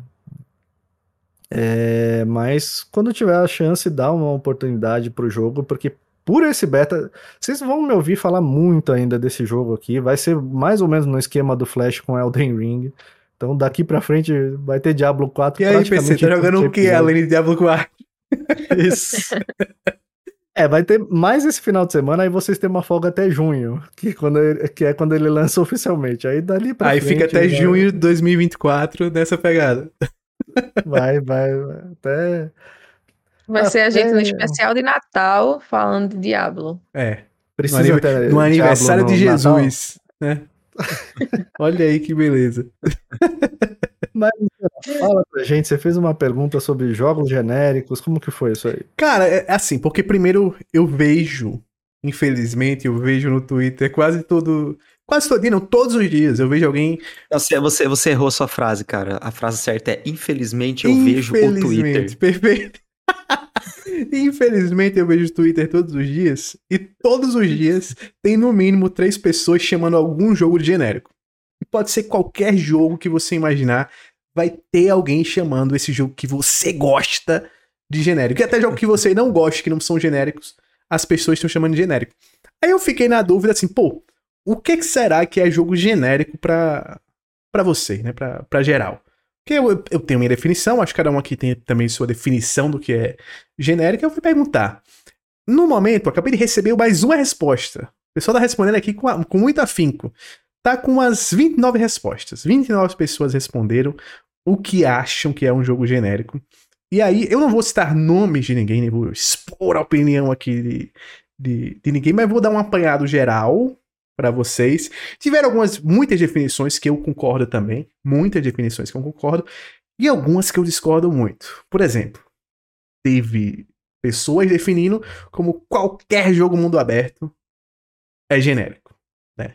Qual, é, é, se tá mundo aberto, genérico. Eu, eu vou citar uma pessoa só, tem uma pessoa que eu vou citar nominalmente, que nosso amigo Otávio falou que todos Souls like é genérico. Tem que falar o outro nome dele. É Otávio, o quê? o Ele dá essa chatão. Não tem jeito. Ô, chatão. Então tá justificado, né? Perfeito, perfeito. Teve também a galera que disse que, por exemplo, todo jogo de super-herói é genérico. Teve gente que disse que todo FPS é genérico. Outros disseram que todo jogo da Ubisoft, ou que pareça com o jogo da Ubisoft, é genérico. Teve gente que. Olha, teve justificativa a rodo. Teve uma que o nosso amigo falou que pensa em jogo genérico, ele só pensa em um jogo: Prototype. Não consigo discordar desse aí. Não consigo discordar de você. Também sou hater de prototype, não tem jeito. E aí, ó, mais algumas respostas aqui. Teve um que falou que todo jogo é, AAA que tá saindo hoje em dia, com os gráficos mais realistas, ele vê que tende a ser realmente um jogo genérico. Pra ele, esses jogos são jogos genéricos. É, outras pessoas disseram que jogos com foco narrativo que não inovam em jogabilidade, são jogos genéricos. E aí me veio à cabeça a seguinte coisa. Eu vou falar das coisas boas depois, também teve comentário bom. Mas me veio à cabeça, a primeira coisa que me veio à cabeça foi o seguinte: não dá pra gente estar usando o adjetivo genérico com muita frequência pra falar de um jogo, falar de um filme, falar de uma música, falar de qualquer coisa na internet, porque as definições do que é genérico mudam muito pra cada pessoa. Mas mudam muito. Porque, por exemplo, o cara pode chegar a olhar o, sei lá, o Gran Turismo e o Forza e dizer, pô, é genérico. É um jogo que você entra no carro e pilota, pilota um carro. Aí PC vai, opa, não.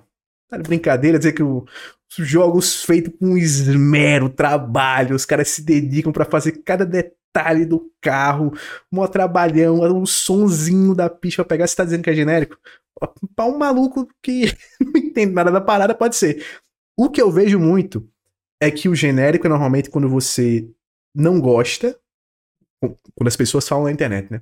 É o que você não gosta e você não sabe explicar o porquê você não gosta daquela coisa. Porque até quando alguns falaram muito de, ah, quando não tem inovação, quando não tem inovação, quando não tem inovação. E aí a definição de inovação, meu irmão, definição de inovação é uma parada.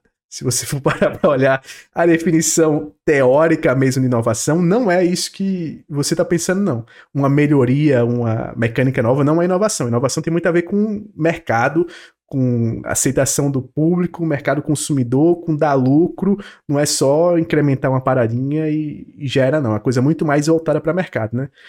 Eu quero saber de vocês, aqui que estão comigo, antes de citar as boas respostas. Começando pela minha amiga Gi. Gi, minha querida. O que é um jogo genérico para você? Caramba, você me pegou, porque eu nunca usei essa definição de ser genérico para algum jogo. Pra... Sabe? Então, eu quando você foi falando, eu fui tentar, fui tentar pensar em algum jogo que tem essas características para mim. E talvez o que chegue mais próximo seja o Assassin's Creed Odyssey, né, que eu sempre falo aqui, mas que para mim ele ficou muito repetitivo. Então as coisas talvez a minha definição seja que ele se repita muito e não tenha missões muito diferentes, é, de outros jogos também, assim, porque ele veio de, de um jogo anterior, né, que é o Origins, então, tipo, não senti tanto. Talvez seja o mais próximo dele, isso realmente, de não inovar, mas eu não, não gosto de usar essa palavra porque não combina para mim, sabe, quando eu defino que não gosto de um jogo, de ser genérico. É muito, muito amplo, realmente. É uma definição genérica, então, né? Exatamente. eu tenho o um exemplo que talvez seja isso do Assassin's Creed Odyssey. Eu acho que, que foi nessa linha, assim. Eu senti ele. Não tinha nada que, que me trouxesse isso, assim. Poxa, vou ficar nesse jogo porque tá. Tô sentindo isso aqui bom, isso novo e tal. Não, foi sempre repetitivo. Então talvez seja isso, a repetição para mim. Flash, meu querido. Quero saber de você. O que é um jogo genérico? Cara, eu, a primeira coisa que eu, eu concordo plenamente com a Gi, no sentido de que esse termo ele não deve ser usado, porque ele muitas vezes ele é, ele é usado para você é, tentar, é, vamos dizer assim, passar hate ou então prepotência, né? É, condescendência, né? Tipo, oh, eu sou uma pessoa superior, que eu só jogo determinada coisa e, e esse jogo é genérico. E você fala, pá, tá, mas o que que é? Para mim, genérico é algo sem identidade. É, não significa necessariamente que o, to, todo jogo da Ubisoft é genérico, todo jogo de mundo aberto é genérico. Mas um jogo de mundo aberto que não tem uma identidade própria, para mim, é, é, ele é genérico. Né?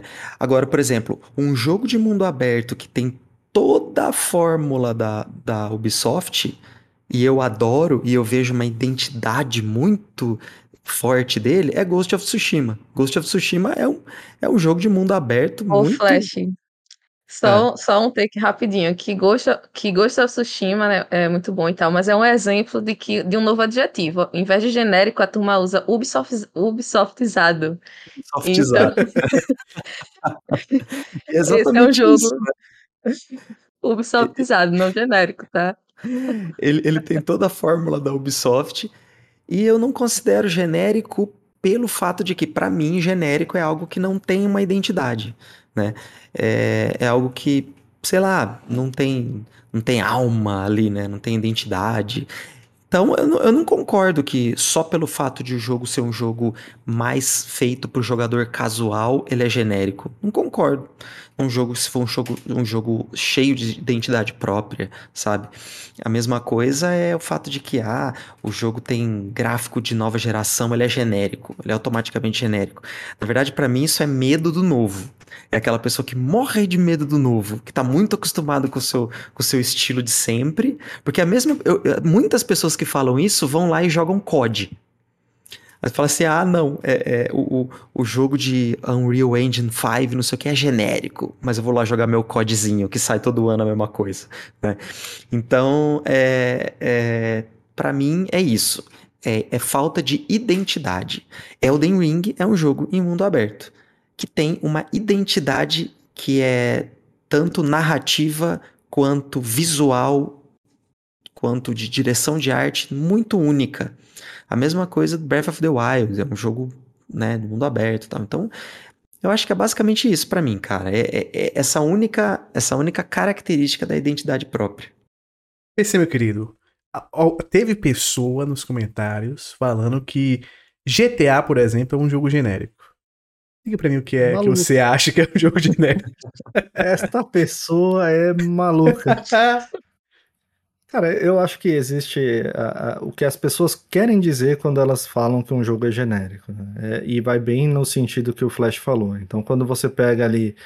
Quando tem um grande sucesso de algum tipo de jogo, de algum gênero de jogo, geralmente você tem uma leva de outros jogos saindo mais ou menos naquela direção. Então, por exemplo, quando lançaram Doom, quando lançaram os, os primeiros FPS, a gente viu muito isso, por exemplo, quando lançaram RTS, que era ali Command and Conquer, né?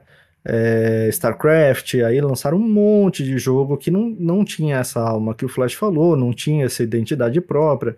World of Warcraft foi um grande sucesso de MMO. Depois, até hoje, a gente tem um monte de MMO que vem aí que, sabe, não tem. é, copia algumas coisas daquela fórmula, tenta fazer igual, às vezes até aprimorar alguma coisa assim, mas que falha ne- nessa missão de criar a sua própria alma, criar a sua própria história, de ter seu- a sua personalidade, né?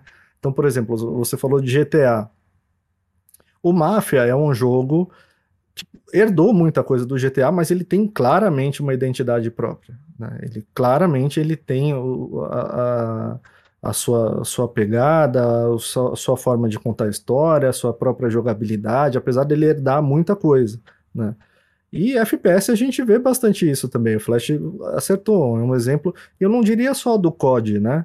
É, é, exem- exemplos de outros FPS que saem por aí. Hoje em dia não acontece tanto, mas teve uma época que era, sabe, era um FPS em cada esquina, né? E vários deles que, pô, é- era tentar copiar a fórmula do Doom, tentar copiar a fórmula do, de, de jogo de tiro militar, né? Tentar copiar.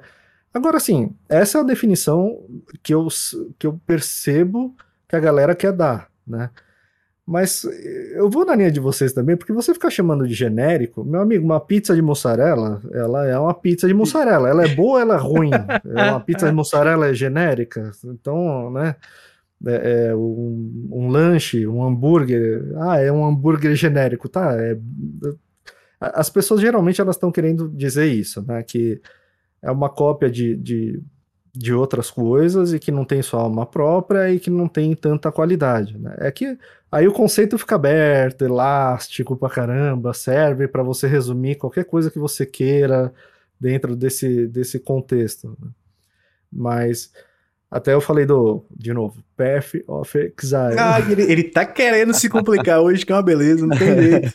Ele, ele, ele herdou muita coisa ali do Diablo, até, da- o sistema isométrico, a história mais sombria, uma, uma- paleta de cores ali, mais escura, mais sombria, um ambiente bem, bem parecido. Pô, mas ele tem uma identidade completamente dele. A gente criticou aqui, a gente não gosta, a gente criticou não, eu e o Luciano, a gente não gostou do sistema de skill, pô, mas é um sistema de skill bem único, bem Complexo, dele, né? Denso. então tem a identidade dele.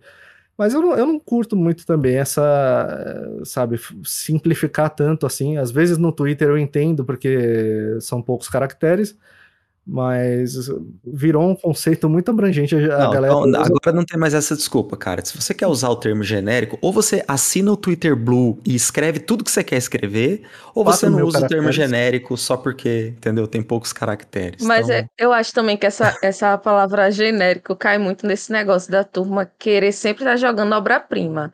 Porque, assim, obra-prima não é uma coisa que vai ser lançada todo mês, sabe? Lançou um jogo, você se divertiu, você gostou. Ah, mas ele é igual a não sei o que, é isso, então é genérico, não gostei. A pessoa só quer jogar sempre obras-primas. E não é assim, sabe? Então, essa definição de genérico realmente fica muito ao Deus dará, digamos assim. Exatamente. É essa opinião da galera querer jogar tudo simplesmente inovador, 100% gente- inovador, perfeito. O pessoal Não tem que entender. galera. Vocês têm que entender que a From Software não consegue lançar jogo todo ano, pessoal. Então, vocês não adianta. Eu entendo vocês. Mas não adianta. Não vai ter um jogo da From Software todo ano. Infelizmente, a gente tem que aceitar tudo que tem aí. Tem que aceitar Diablo, tem que aceitar essas coisas, Olha né? lá, Fazer o olha lá, já começou a pecar. Aí sabe o que, que rola muito também? Sabe o que, que rola muito hoje em dia? Além do genérico, é a galera não ter noção do que é uma continuação direta, né? Se é a continuação direta de qualquer que seja o jogo, algumas pessoas botam na cabeça que tem que reinventar tudo. Aí, por exemplo, o Zelda agora vai sair o Zelda TikTok, né? Tem gente que quer que reinvente tudo do Zelda TikTok. Sai o War Ragnarok? DLC. Sai o Horizon Forbidden West? Oxi, tá igual. Mesma personagem principal? Olha, as armas parecidas, as criaturas parecidas. Como assim? Vai sair o Spider-Man 2? Mesmo mapa? Como assim ele tá em Nova York? Não mudaram Nova York por quê? Assim, tem que entender que tudo tem um custo. Não é, não é toda semana que vai sair um Red Dead Redemption 2 que passou 30 mil anos sendo feito, não.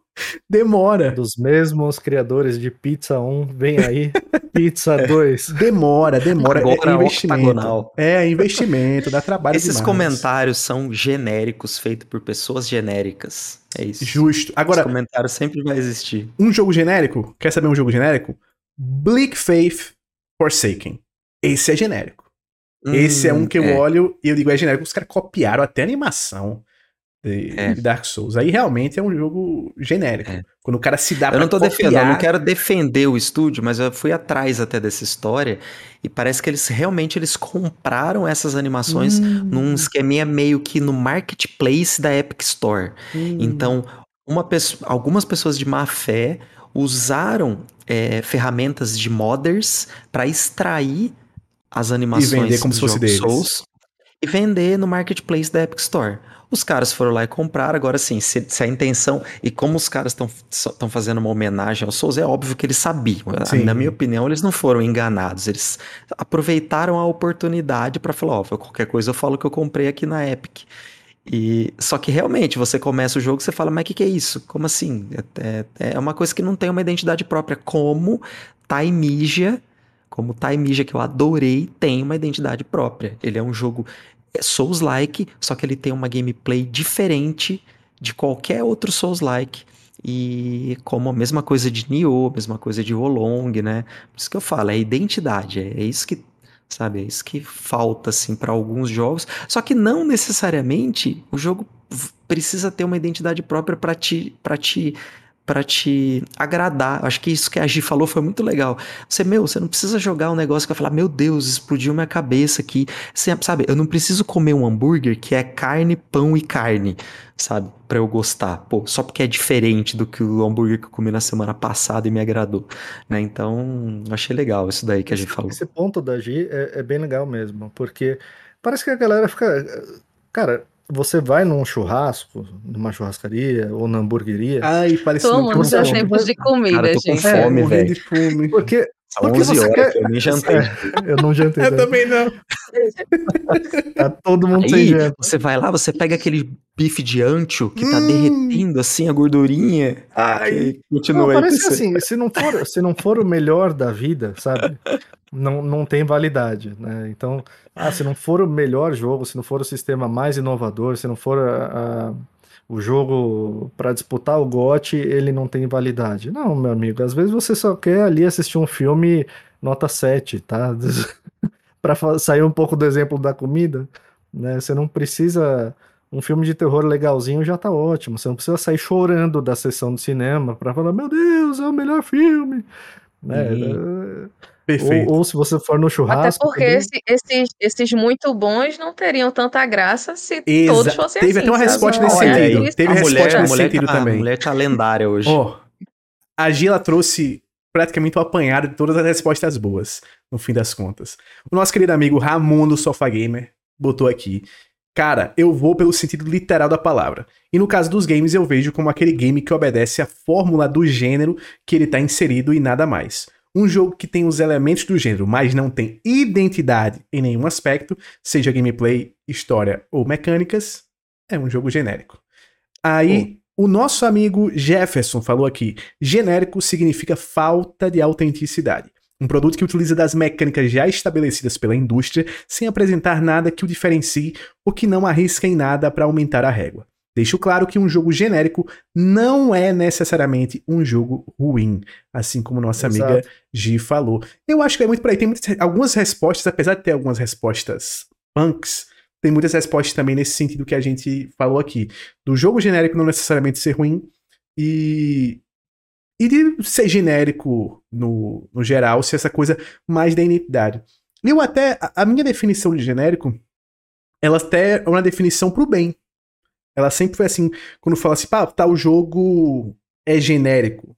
Antes de eu começar a interagir mais com as pessoas do meio game, eu pensava, pô, isso é bom então. Porque se ele é um jogo genérico, ele, é, ele tá dentro de um gênero, como o nosso amigo Ramon falou, que já foi provado, né? Ele não tá trilhando um caminho novo.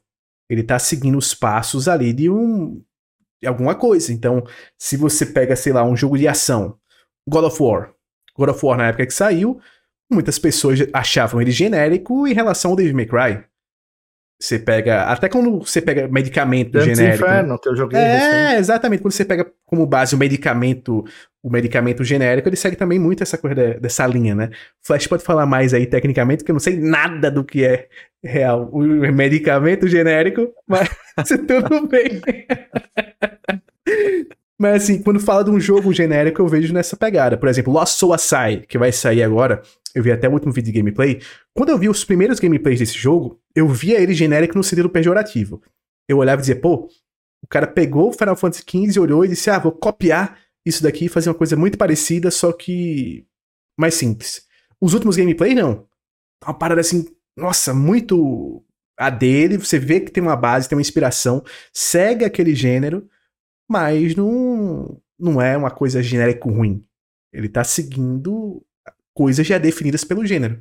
Então acho que faz todo sentido ter jogo genérico bom, ter jogo genérico legal, e ter um genérico ruim, que é aquele genérico que não tem nenhuma identidade. Olha, agora falar que Batman Arkham Asylum é genérico só porque Não é jogo dá. de super-herói, aí dói meu coração. viu? Marvel Avengers. Isso- É, pois é.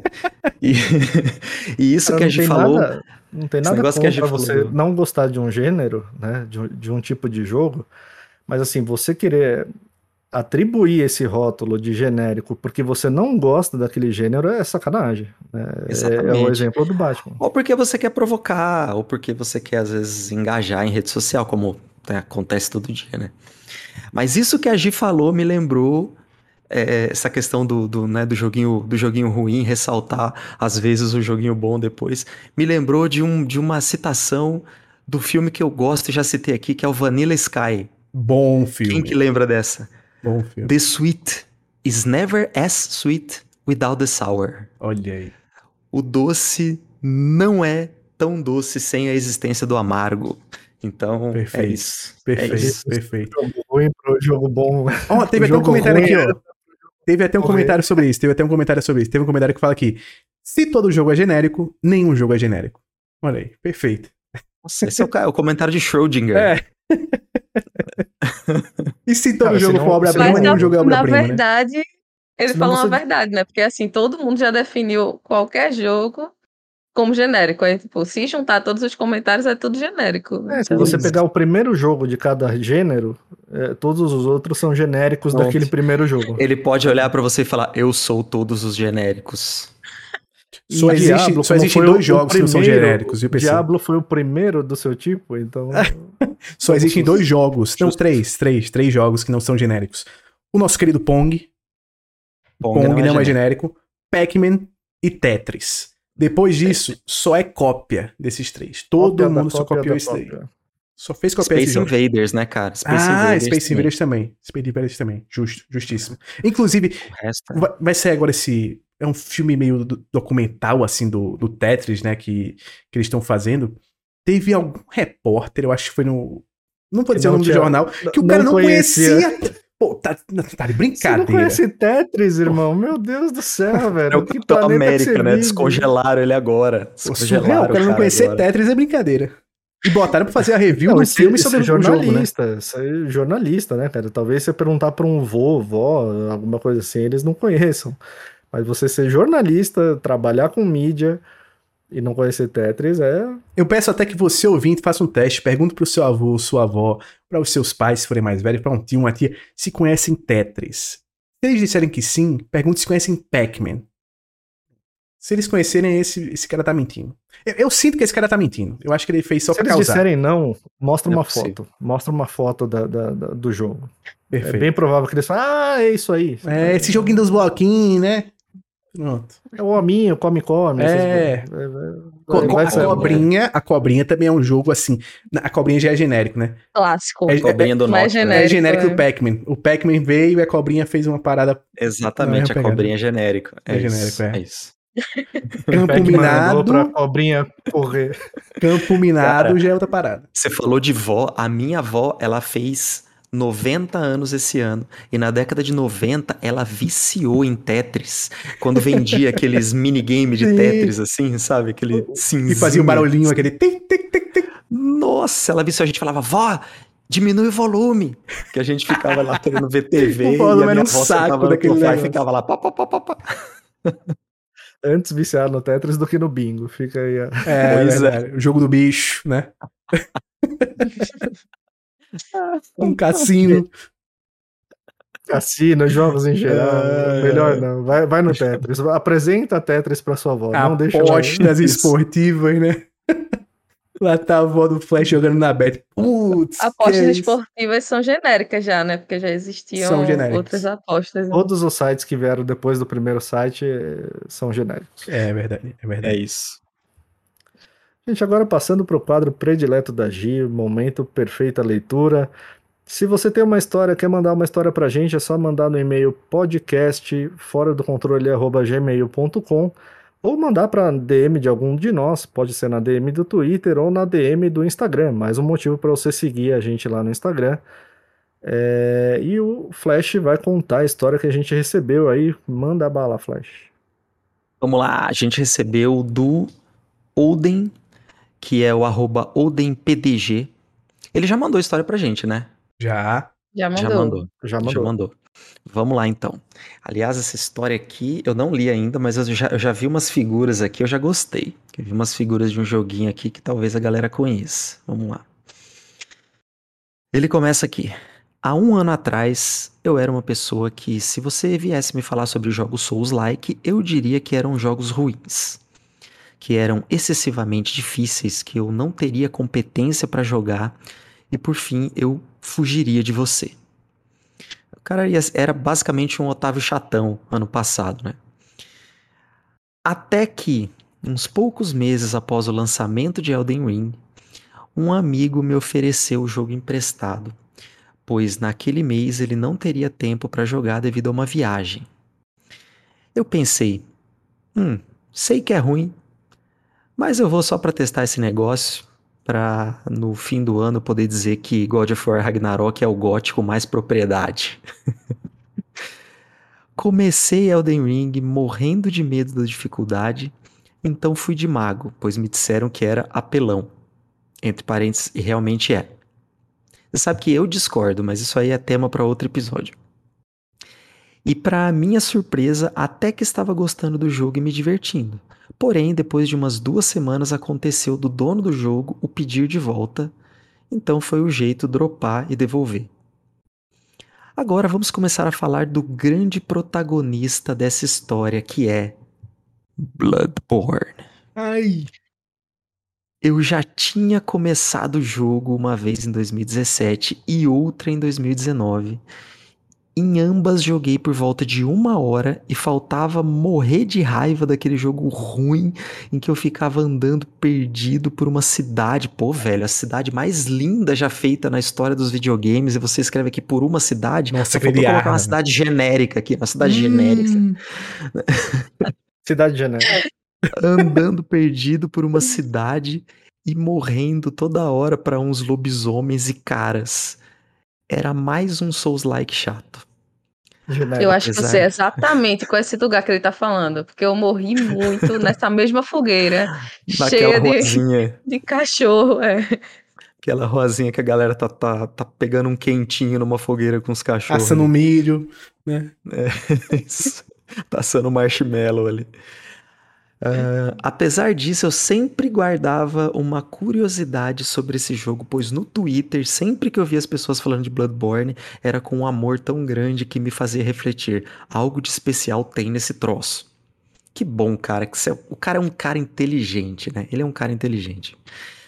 Até que chegou o fatídico dia em que, numa bela noite, eu estava mexendo no celular e chegou uma mensagem no grupo da Promotec, nossa parceira aqui, já, já foi nossa parceira do canal Promotec, com uma oferta de Bloodborne no precinho e agindo totalmente por impulso, eu acabei comprando.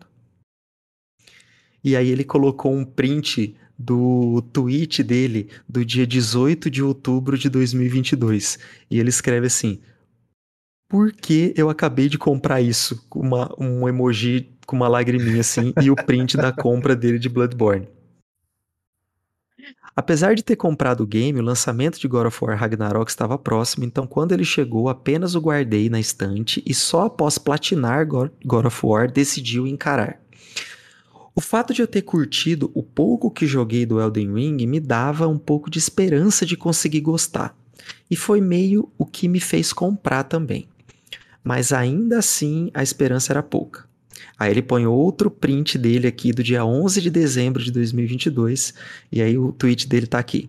É, bora ver quantos minutos vai levar para eu abandonar e jogar agora of War de novo. E aí ele põe o print da tela de início de Bloodborne. Como eu já esperava, joguei uns 40 minutos e só passei raiva, fechei o jogo e fui jogar outra coisa. Porém, no dia seguinte, uma voz na minha cabeça estava dizendo: tenta só mais uma vez. Era eu, Oden. Eu tava aqui em casa, eu percebi, toda vez que alguém dropa Bloodborne, eu recebo um aviso no meu celular, aqui no meu zap. Eu pensei, o Flash, que ia ser a voz é. do nosso amigo Raul. Que ia ser a voz do nosso Raul. Nosso amigo Raul, que fez a bela arte do Bloodborne a 60 FPS. Da, da Lady ele, Maria. Ele cantando Tente outra vez. Abração pro Raul.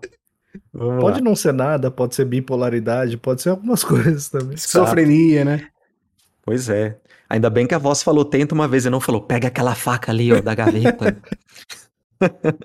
Mas vamos lá. Aí a voz falou tenta só mais uma vez. A voz do Flash no ouvidinho dele. Então lá fui eu novamente e dessa vez aconteceu. Joguei por umas três horas seguidas e estava finalmente me divertindo. Continuava andando perdido pela tal cidade, mas agora com um sentimento de curiosidade em explorar aquele local. Também comecei a usar algo que tinha aprendido no Elden Ring, que é que às vezes a melhor solução é simplesmente sair correndo e por fim fui começando a me, me sentir desafiado, de um jeito bom, ao enfrentar os inimigos. Agora preciso citar dois chefes do início do jogo que me foram muito marcantes: Padre Gascoigne e a Fera Sedenta de Sangue. Eu fui destroçado, espancado e humilhado por essa dupla dezenas de vezes, demorando alguns dias em cada um deles, mas foi com eles que aprendi a jogar o game, pois peguei o jeito das esquivas, dos movimentos certos de atacar, um pouco do parry e da noção de que em Bloodborne você tem que ser um pouco mais agressivo. Afinal, você é o caçador. Eu literalmente arrepiei lendo aqui esse, essa sentença, porque o cara pegou a essência de Bloodborne. Que massa. É, com eles também descobri mais sobre a sensação maravilhosa e gostosa de felicidade após derrotar aquele boss que você tanto sofreu. E ele põe mais um print aqui, que é um print do, da cutscene do Gascoigne. E assim o vício estava instaurado. Jogava Bloodborne todos os dias, no trabalho eu ficava pensando em Bloodborne, e quando eu estava estudando, me esforçava para bater as metas do dia logo para ir poder jogar Bloodborne. É isso. É, é sobre isso. Ficava escutando as trilhas sonoras, que são primorosas, inclusive, vendo vídeos sobre o jogo e sobre a lore, comprei a DLC, que foi uma das melhores DLCs que já joguei na vida, e etc. Falando da DLC, preciso enfatizar o quão maravilhosa ela é, tendo os, melhor, os melhores chefes do jogo e muita lore importantíssima. O cara é, o cara é brilhante. A luta contra Ludwig no momento em que ele entra na segunda forma usando a espada do luar sagrado e a trilha sonora muda, foi um momento em que fiquei em estado de euforia, e é um boss que jamais esquecerei, sendo o meu favorito do jogo. Além disso, temos a belíssima luta contra a Lady Maria, o órfão de Cos, que para mim foi o chefe mais difícil do game, para mim também, tá? é, as melhores armas, etc. The Old Hunters é uma DLC perfeita. Eu não posso concordar mais dessa sentença, meu querido. E ele põe uma, uma, uma outro, um outro print aqui da luta contra o Ludwig já transformado. Outro destaque que preciso fazer é em relação à galera do Twitter. Sempre que eu comentava algo sobre o jogo, postava uma luta contra o chefe ou pedia alguma ajuda, o pessoal aparecia em peso, comentando muito, ajudando e mostrando muito carinho para com esse game. Comecei a interagir diariamente e fazer amizade com várias pessoas que eu mal conhecia antes e acredito muito que essa união com a galera me fez gostar ainda mais de Bloodborne. Por fim, recentemente zerei o jogo e até o platinei. Ou seja, o cara passou pelos cálices, meus amigos. O cara que tinha medo de andar na ruazinha inicial do começo do jogo, virou platinou boys, virou boys. ele passou pelos cálices. Passou pelo cálice amaldiçoado, que foi uma coisa que o próprio capeta do jogo do Diablo 4 criou para infernizar o gamer. Por fim, recentemente zerei o jogo e até o platinei. Foi uma jornada extremamente maravilhosa e divertida. E que meio que mudou a minha mentalidade, pois no fim do jogo, quando chegava em um boss fácil, eu ficava triste. E quando era muito difícil, me dava um prazer imenso pelo desafio. Eu antes nunca imaginaria zerar e muito menos platinar um jogo desses, mas aconteceu e Bloodborne virou um dos meus jogos favoritos da vida e agora pretendo conhecer todo o resto dos Souls-likes.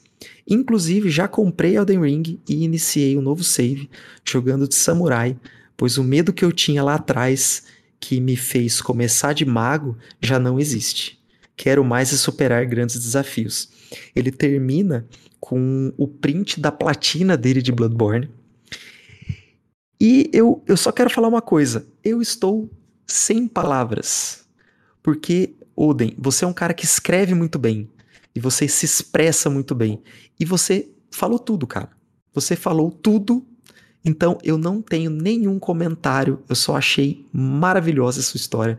Muito obrigado mesmo, muito, muito obrigado por se dar o trabalho de escrever pra gente, mandar pra gente e cara, só vai porque você tá começando uma jornada que eu eu sinto uma certa inveja de você, que vai jogar Dark Souls 1 de novo, 2, 3, enfim.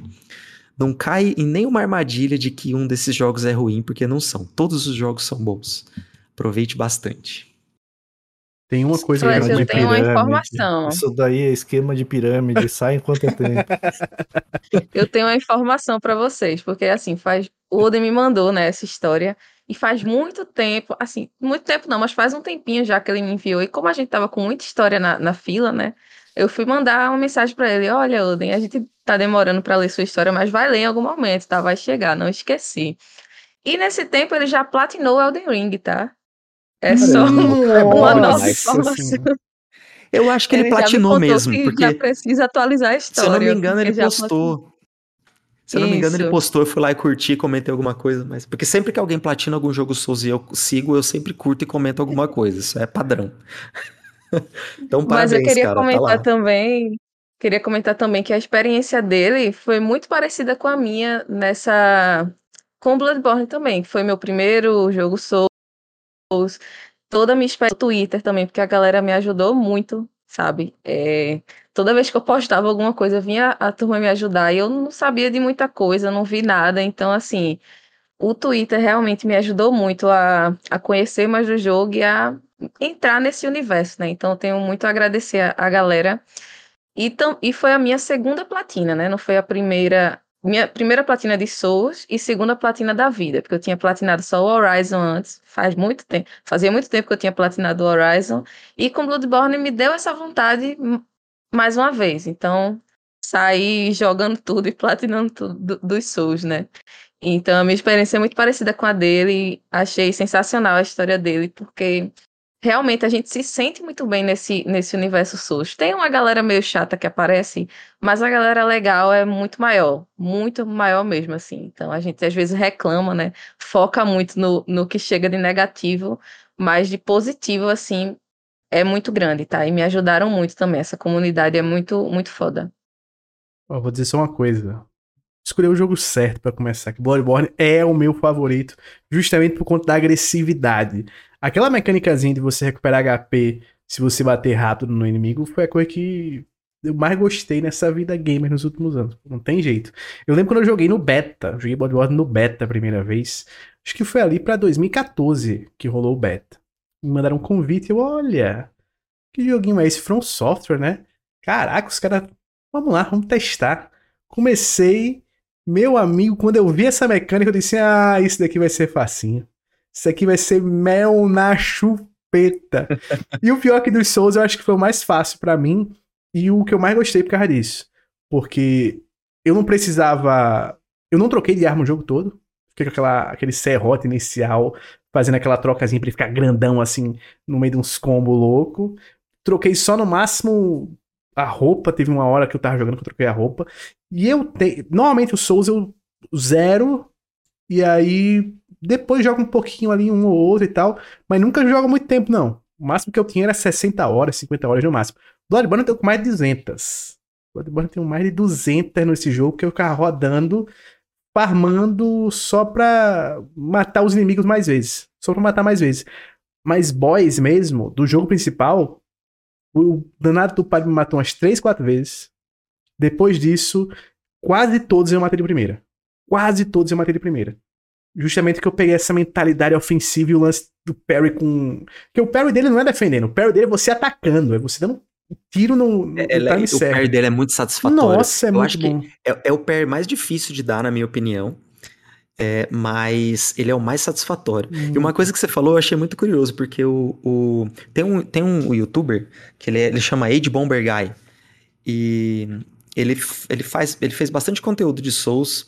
E tem um que ele fala assim, e eu não, eu não concordo com isso que ele fala, mas é, ele tem uma certa razão em algumas coisas, mas uma coisa que ele fala é que tem um jeito certo de jogar jogos Souls. E eu não concordo com isso. Claro, obviamente que não, né? Mas o que ele fala é o seguinte: é, toda vez que você joga muito na defensiva, o jogo não é tão legal. Então, ou você fica assim, só de longe tacando magia, ou então você fica com escudão, né? E aí ele fala assim: o jeito mais divertido de jogar Souls é você ficar em cima do boss e abusar e aprender a usar a esquiva. E aí é por isso que ele fala que, na opinião dele, o, o, jogo que mais passa essa mecânica é Bloodborne, porque Bloodborne ele não tem escudo, né?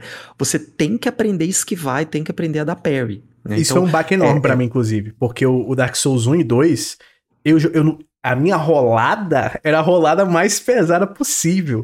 Pois é, porque você era pesado, tanker, né? Tancão, assim, escudão gigante, Exato. armadura gigante, espadão, era lentão. É assim, por mais que eu não concorde com ele, porque cada um, por exemplo, o Carlos, nosso, nosso querido amigo Carlos, ele, ele sempre joga com espada e escudo, ele adora jogar com escudo, né? Uh, mas eu, pessoalmente, eu nunca gostei muito de jogar com escudo, eu sempre gostava de jogar com espada em uma mão e, e, e esquivar. E eu tenho essa sensação mesmo, que quando eu jogo com escudo, me dá aquela sensação meio assim, ah, eu espero uma pancada no meu escudo, daí eu vou lá e dou uma pancada, né? E aí tento dar uma rodeadinha no boss e tal, e a esquiva te deixa aquela coisa, meu, eu preciso esquivar na hora certa, senão o negócio vai bater em mim e tal. E Bloodborne ainda tem aquela pressão de que você tem um tempo para recuperar seu HP sem precisar usar o item de cura.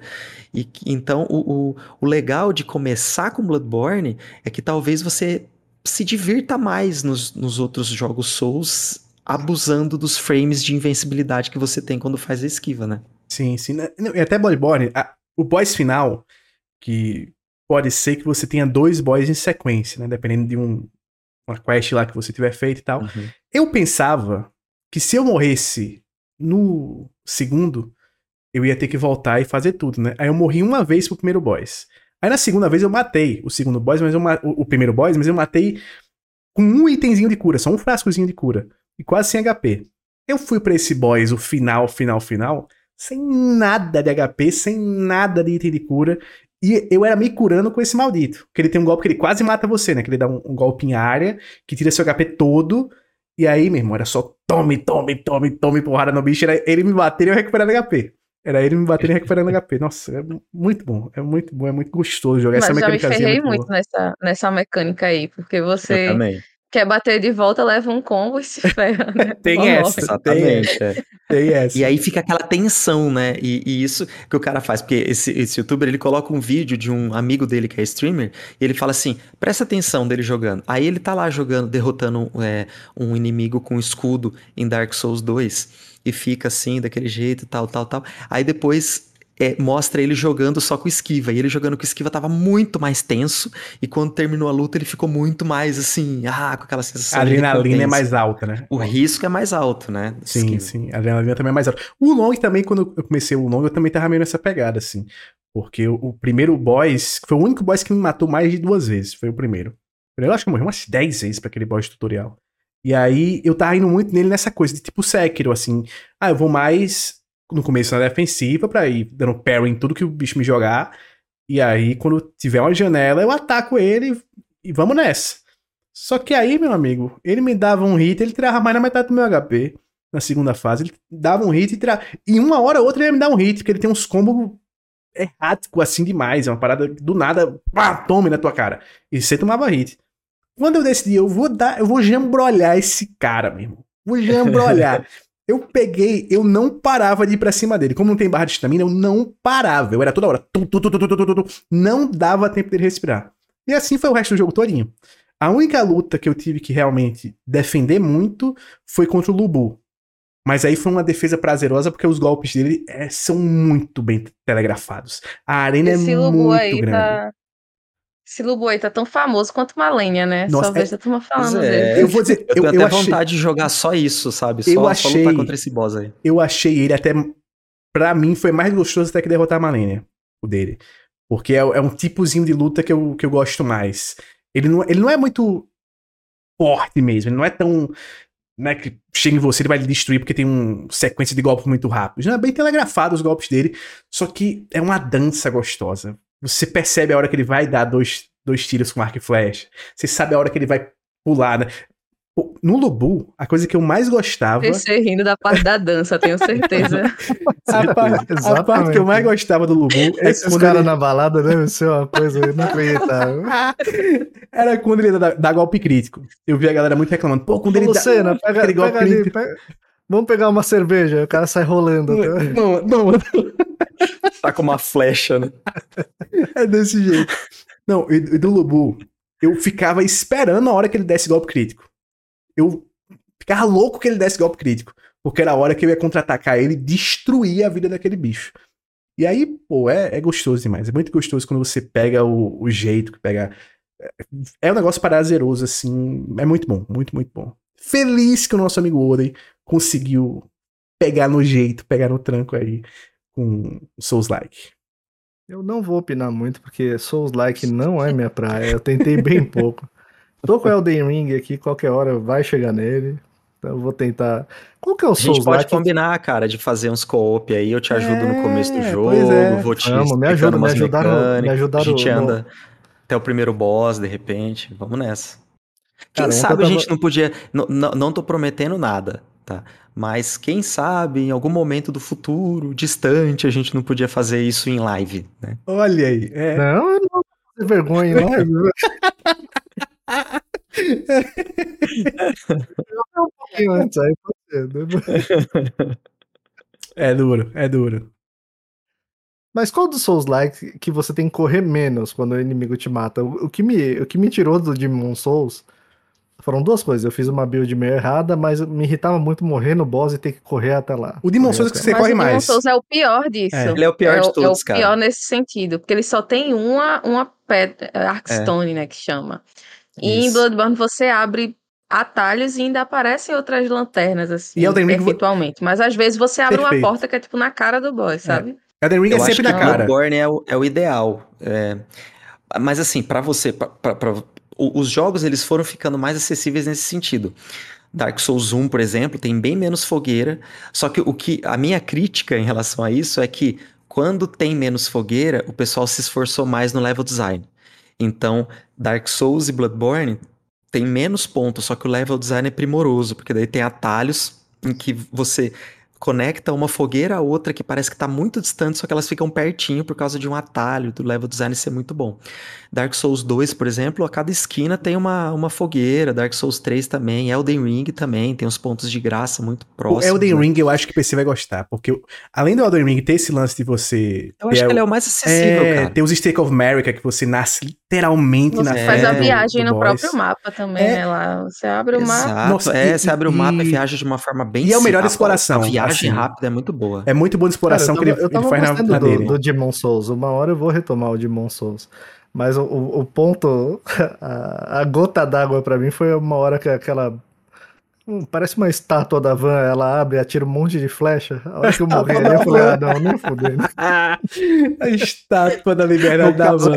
toda liberdade, né? É, eu, vou, eu voltei umas três vezes lá, morri, eu falei, ah, não, não, não chega. A estátua da liberdade virou estátua da van, não Virou a estátua da van.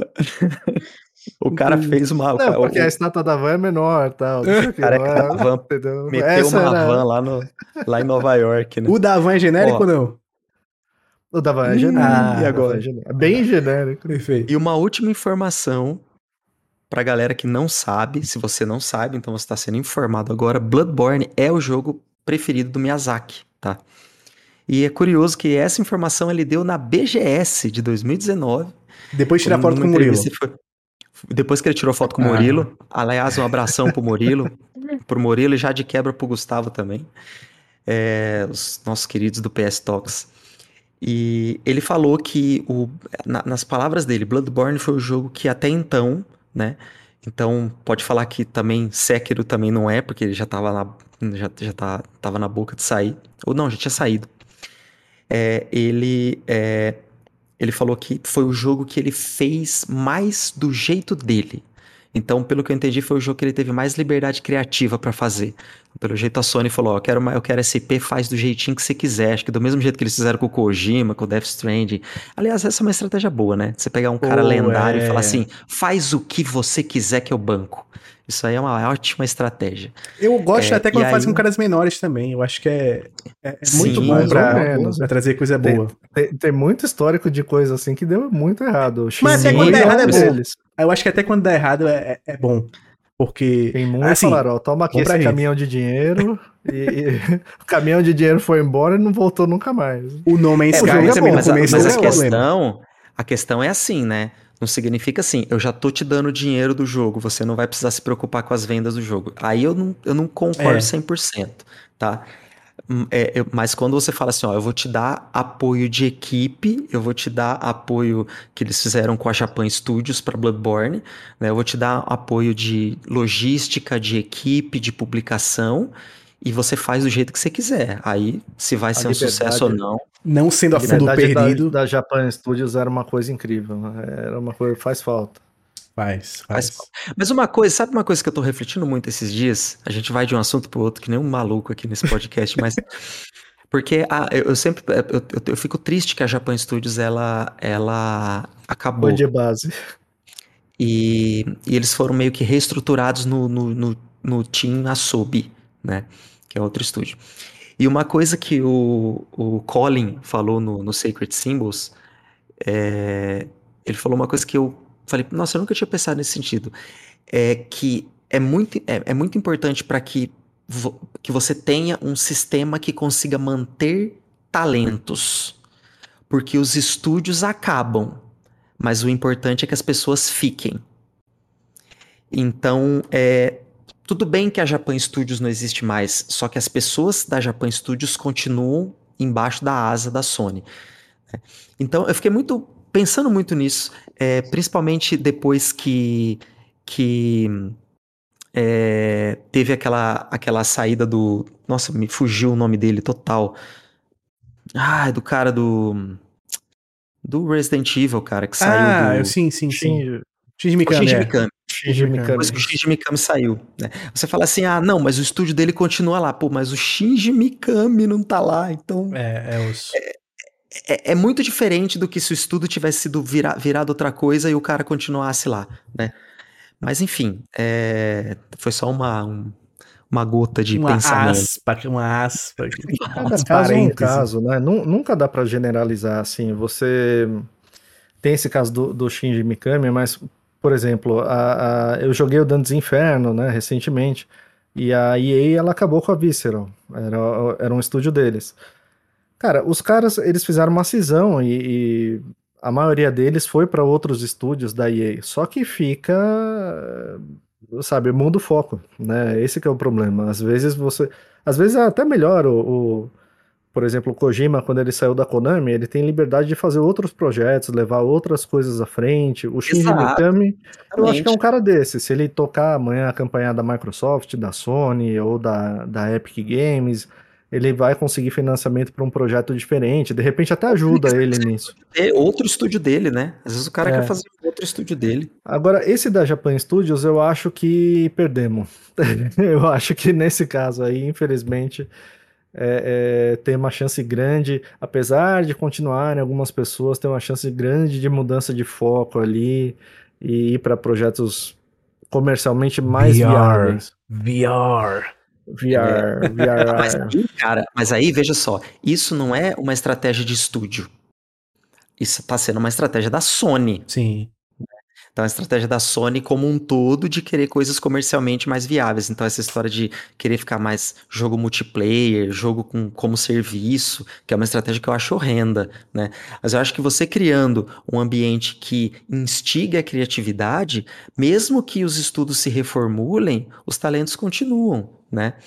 Então, é, eu acho que mesmo se a Japan Studios continuasse existindo, essa estratégia ia continuar sendo a mesma da Sony, entendeu? Porque o problema tá, é Sony e o problema é do nosso querido amiguinho Jim Ryan, é. que tá lá com as ideias dele, né? Maldito mercado, né? O mercado é uma coisa triste que, no, que força esses seres chamados executivos a tomarem essas decisões malditas, né? Não tem jeito arte igual cinema e séries de TV e filmes, e aí a gente tem esse problema. Né? Ele tem que dar lucro, e nem sempre aquele projeto que seria diferente, inovador, coisa e tal, ele vai dar lucro. O é genérico é dá. O genérico dá é lucro. Na direção do lucro. Mas é isso, minha gente. Vamos passar para o nosso hábito semanal, falar um pouquinho do que a gente tem jogado, começando pela G, que finalmente terminou o famoso. Eu falei que ela terminava essa semana. Eu falei. Eu falei nesse podcast. Chegou o ponto alto do programa. Eu, eu estou. Peguei. eu peguei o carro que, que Lucena. Peguei a carona com Lucena, que ele disse que eu terminaria em umas 10. Não foi 10 horas, né? Porque eu passei mais um tempinho.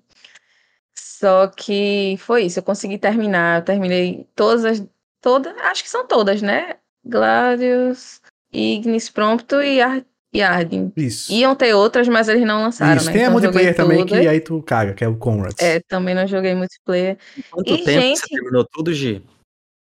Olha, eu tava, fui seguindo na história, né? Porque o, tá chegando aí um, um jogo que eu quero muito jogar, que vocês já sabem.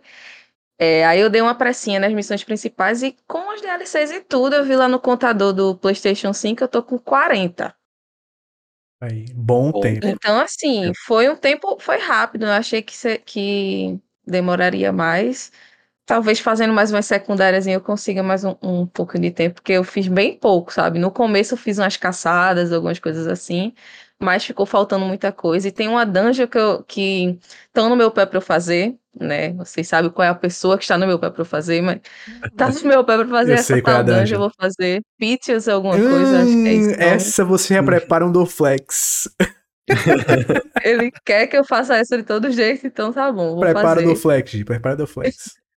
Mas as minhas impressões é que, assim, no começo eu tava achando a história ok, não tinha.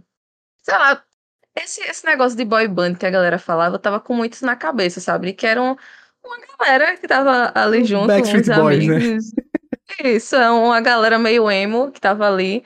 Nem o, o, a, o design deles, assim, me atraía meio muito, assim, emo. assim, eram os caras meio, sabe, franja e tudo mais.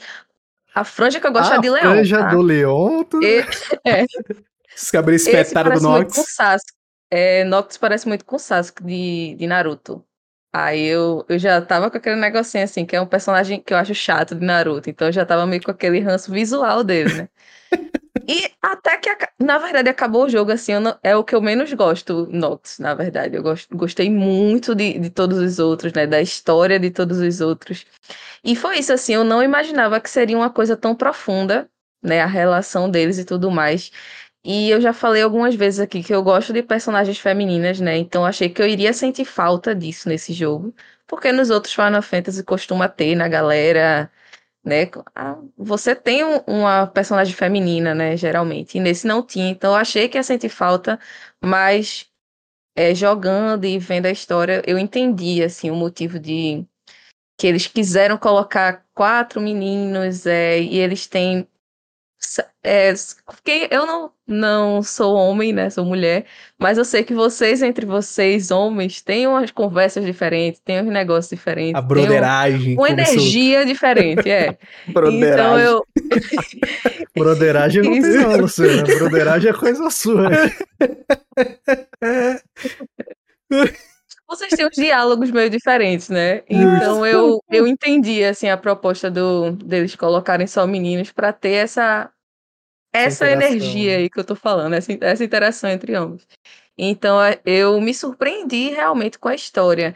Só que eu falei até no, no Twitter hoje que as de... tinha coisas que eu não entendia do jogo. Né? Mesmo assistindo o anime, eu não vi o filme ainda, gente, mas eu assisti o anime. É... E tinha coisas que eu não entendia, tipo alguns acontecimentos. Ah, cortou, ele já o personagem já aparece. Tá, mas por que aconteceu isso com ele, né? O que ele fez? Foi isso aqui nesse rapaz e... aqui, né? O que é isso, sabe? Por que ele tá andando? Por que o outro tá protegendo ele? E por que estão com raiva de, de Inox por causa disso? Sabe? Eu, eu não entendia a intensidade do momento.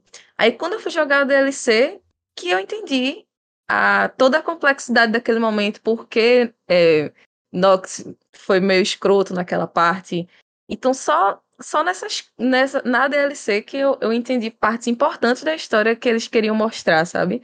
Aí é por isso que eu fiquei, caramba, por que esse jogo é tão picotado, né? Uma história que é tão boa, que eu achei tão boa, porque saiu nesses pedacinhos, né? A pessoa tinha que comprar cada pedacinho.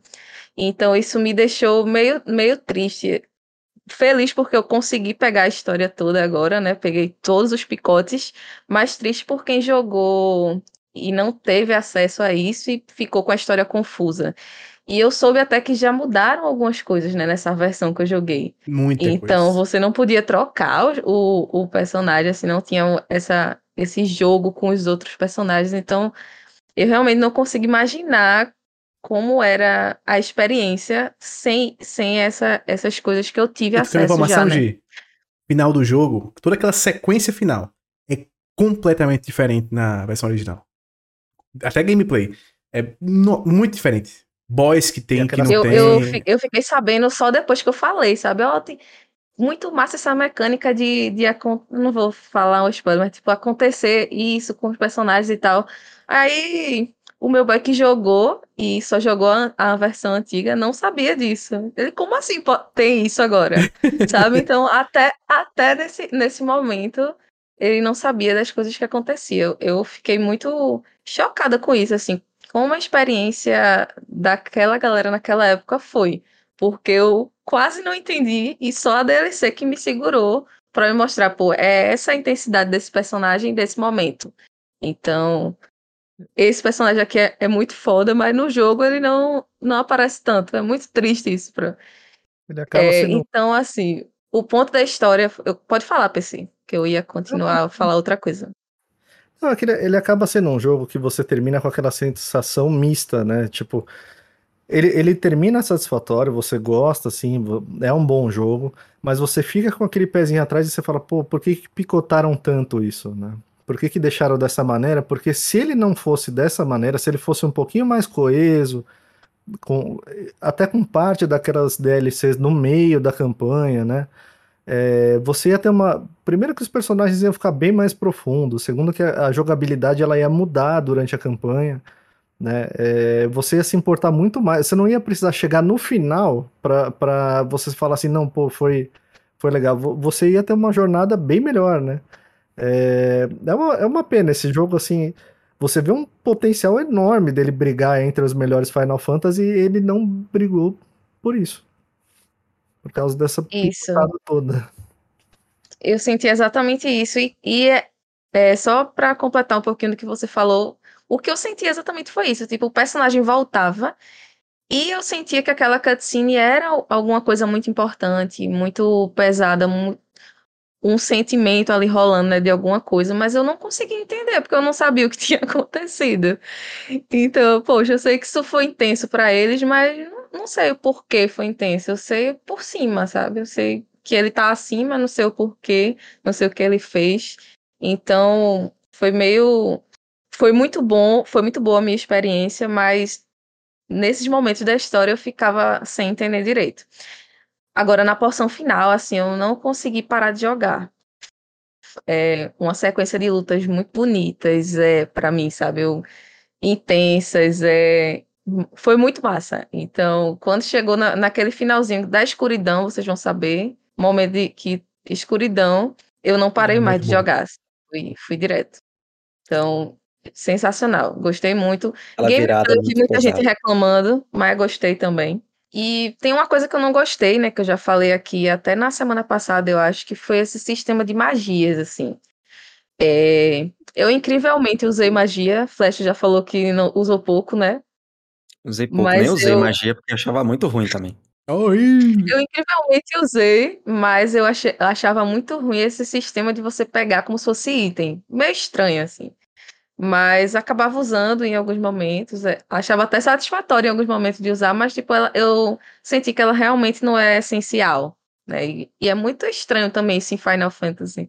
A magia não ser, não ser tão importante assim, né? Mas Nossa, fora isso, orgânica, né? É um item o tempo inteiro. Mas fora isso, eu achei, achei o jogo muito legal, me divertiu muito. é, e vou continuar. Vou, tá aqui instalado ainda, vou jogar um pouco mais ainda. Vai matar o. Adamantoise. E... Sim, Sabe gente, que- eu quero destacar a DLC de Arden, que eu achei Ah, é, é- era isso que eu ia te perguntar, Gi. Deixa eu só te interromper um pouquinho que eu quero fazer minha pergunta, porque é, teve uma coisa que eu gostei, foi de ter terminado o jogo e depois ter jogado a DLC do Arden. Porque eu tive duas experiências diferentes. Principalmente, aí eu quero saber qual que foi a sua, senta- a sua sensação quando o Noctis chega e, e- e chama ele de palhaço. É, na primeira vez que você vê isso acontecendo e depois quando você, você vê a DLC. pesado, né? Eu achei, eu achei a DLC como um todo muito pesada e é muito, é um conflito, né, de, de sentimentos. Eu gostei muito por causa disso. É, foi muito bom jogar depois, porque você tem o. Ai. Isso é spoiler, né, gente? Fala a história dele. Mas é. Não sei como Vale a pena. dizer sem, sem falar da história que vale a pena vocês jogarem. Agora tem uma, uma notícia triste. Eu acho que. tá- vocês estão me ouvindo? Eu tô. Tá meio Estamos ouvindo. É, congelado meter aqui bala. pra mim. Uma notícia Não, triste é tá. que não, essa DLC de Arden eu não achei na, na Plus, eu tive que comprar. Então provavelmente ela não, não tá, Hum, não tá inclu, inclusa No no pacote, Royal? né? Não incluíram no, no, no pacote Royal? É, Meu não, não Deus tá não. Eu- eu tenho-. Eu tenho a versão Royal, mas não, não eu tive que comprar a DLC, apareceu lá na loja pra mim. É duro. É duro. A Square, a Square errou muito essa. nisso. É, As outras tá, as outras estão na de Gladio, de está tudo, só não tá a de Arden. o- O ruim é que não é uma experiência completa, né? Inclusive, pelo amor de Deus, assiste o anime do Arden, porque ele muda um pouco a visão que, que você E, tem. Do... O jogo já, já muda, né? Mas o anime ele muda mais um pouco, ele te dá mais uma reforçada assim. É uma Sobre prequel ele, do Arden. É uma prequel da prequel. É que não dá pra assistir É. ele antes, porque vai ser ver. muito spoiler. É spoiler, é né? spoiler. Mas, Ah, Spoiler mas verdade. é, é, é ótimo pra mim. Hoje, A o que, que você é achou do muito boa. gameplay? É muito boa, é Cara, muito boa a eu gostei dele. muito. E o companion da gente também, eu achei, eu achei maravilhoso. E eu fiz todos a- aquele, aqueles negocinhos da, da cidade que aparece lá. Sim. Tudo. Fiz tudo. É A só gameplay depois com ele é muito a boa, né? Muito boa. Muito boa. Sabe outra gameplay que eu gostei bastante também? Ignis. Ignis, exatamente. Perfeito. E com Ignis, Ignis. boa também. E a história da Agora dele é DLC é muito boa. Outra, né, gente? A É. da. Foi a que eu terminei mais rápido. Mas muito boa também. É. Mas muito, muito boa, muito boa. Nossa, melhor companion Wiggins. A mais foi a de Gladio mesmo, que é a que eu joguei primeiro. É. Eu achei a mais tá fraquinha. também. É, a de Gladio é bem. É mais batalha ali, é quase que, se- que só luta, luta, luta, luta, luta, luta. Aí no final tem uma historinha É. legal só com, com o Gilgamesh lá e tal, mas é muito de só luta mesmo. É, por isso que é a única que dá pra jogar sem você ter terminado. Porque a de Ignis, se você jogar antes de terminar, você leva de spoiler ali, é brincadeira. leva uma, o principal spoiler do jogo você, você leva, não tem jeito. Minha esperança continua a mesma, que um dia a dona Square vá lá, lance uma versão de aniversário desse jogo com as DLCs ali entremeadas no meio da história, tirando essa parte do Ignis, ou suavizando um pouco. A, a- dá dá para fazer de uma outra maneira que não fique tão claro o spoiler. Mas eu, eu adorei esse jogo e eu tenho essa sensação, toda vez que a gente tem que falar dele, a gente tem que falar com um mais. Justo, justo. mais, ô, mais. ô, Gi, mas eu tenho uma pergunta pra você. Qual foi a sua sensação no momento que teve uma passagem de tempo? Assim, a cena de você ver assim, quando. Então, eu incrivelmente não tive esse spoiler, né, desse momento. Então, pra mim, foi sensacional. Eu tive um spoilerzão, né, que vocês devem saber, quem jogou deve saber um spoilerzão, mas esse eu não tive. Então, foi um, um momento que me chocou até mais do que o spoilerzão que eu tinha. E o momento esse da- passagem do tempo, né, que você já falou, e tem um, um momento que é de reunião também, que eu. Incrível, gente. É, É muito eu acho que tem uma cena ali entre esse, esse momento da passagem do tempo e até o final mesmo, assim, tem- é a cena mais pesada, na minha opinião. E realmente esse jogo, eu só não chorei, eu fiquei muito emocionada, mas eu só não chorei porque eu sabia de do tinha o spoiler das de, do momento das coisas do final assim, basicamente. Mas é muito a história é muito chocante e a relação entre eles é que torna tudo mais mais emocionante assim pra mim. Eu queria não ter tido esse spoiler porque eu com certeza morreria de chorar. Mas É, eu, eu, não, eu que não tive esse spoilerzão, chorei. Chorei. Eu, na segunda vez, já tendo zerado uma vez, chorei. E se a gente conversar mais Mas sobre é isso, é capaz do. Luciano eu vou chorar, de novo, aqui. Puta, velho, é o diálogo, né? Tem um diálogo que eu, eu acho muito importante. Eu acho que É, esse é pesado.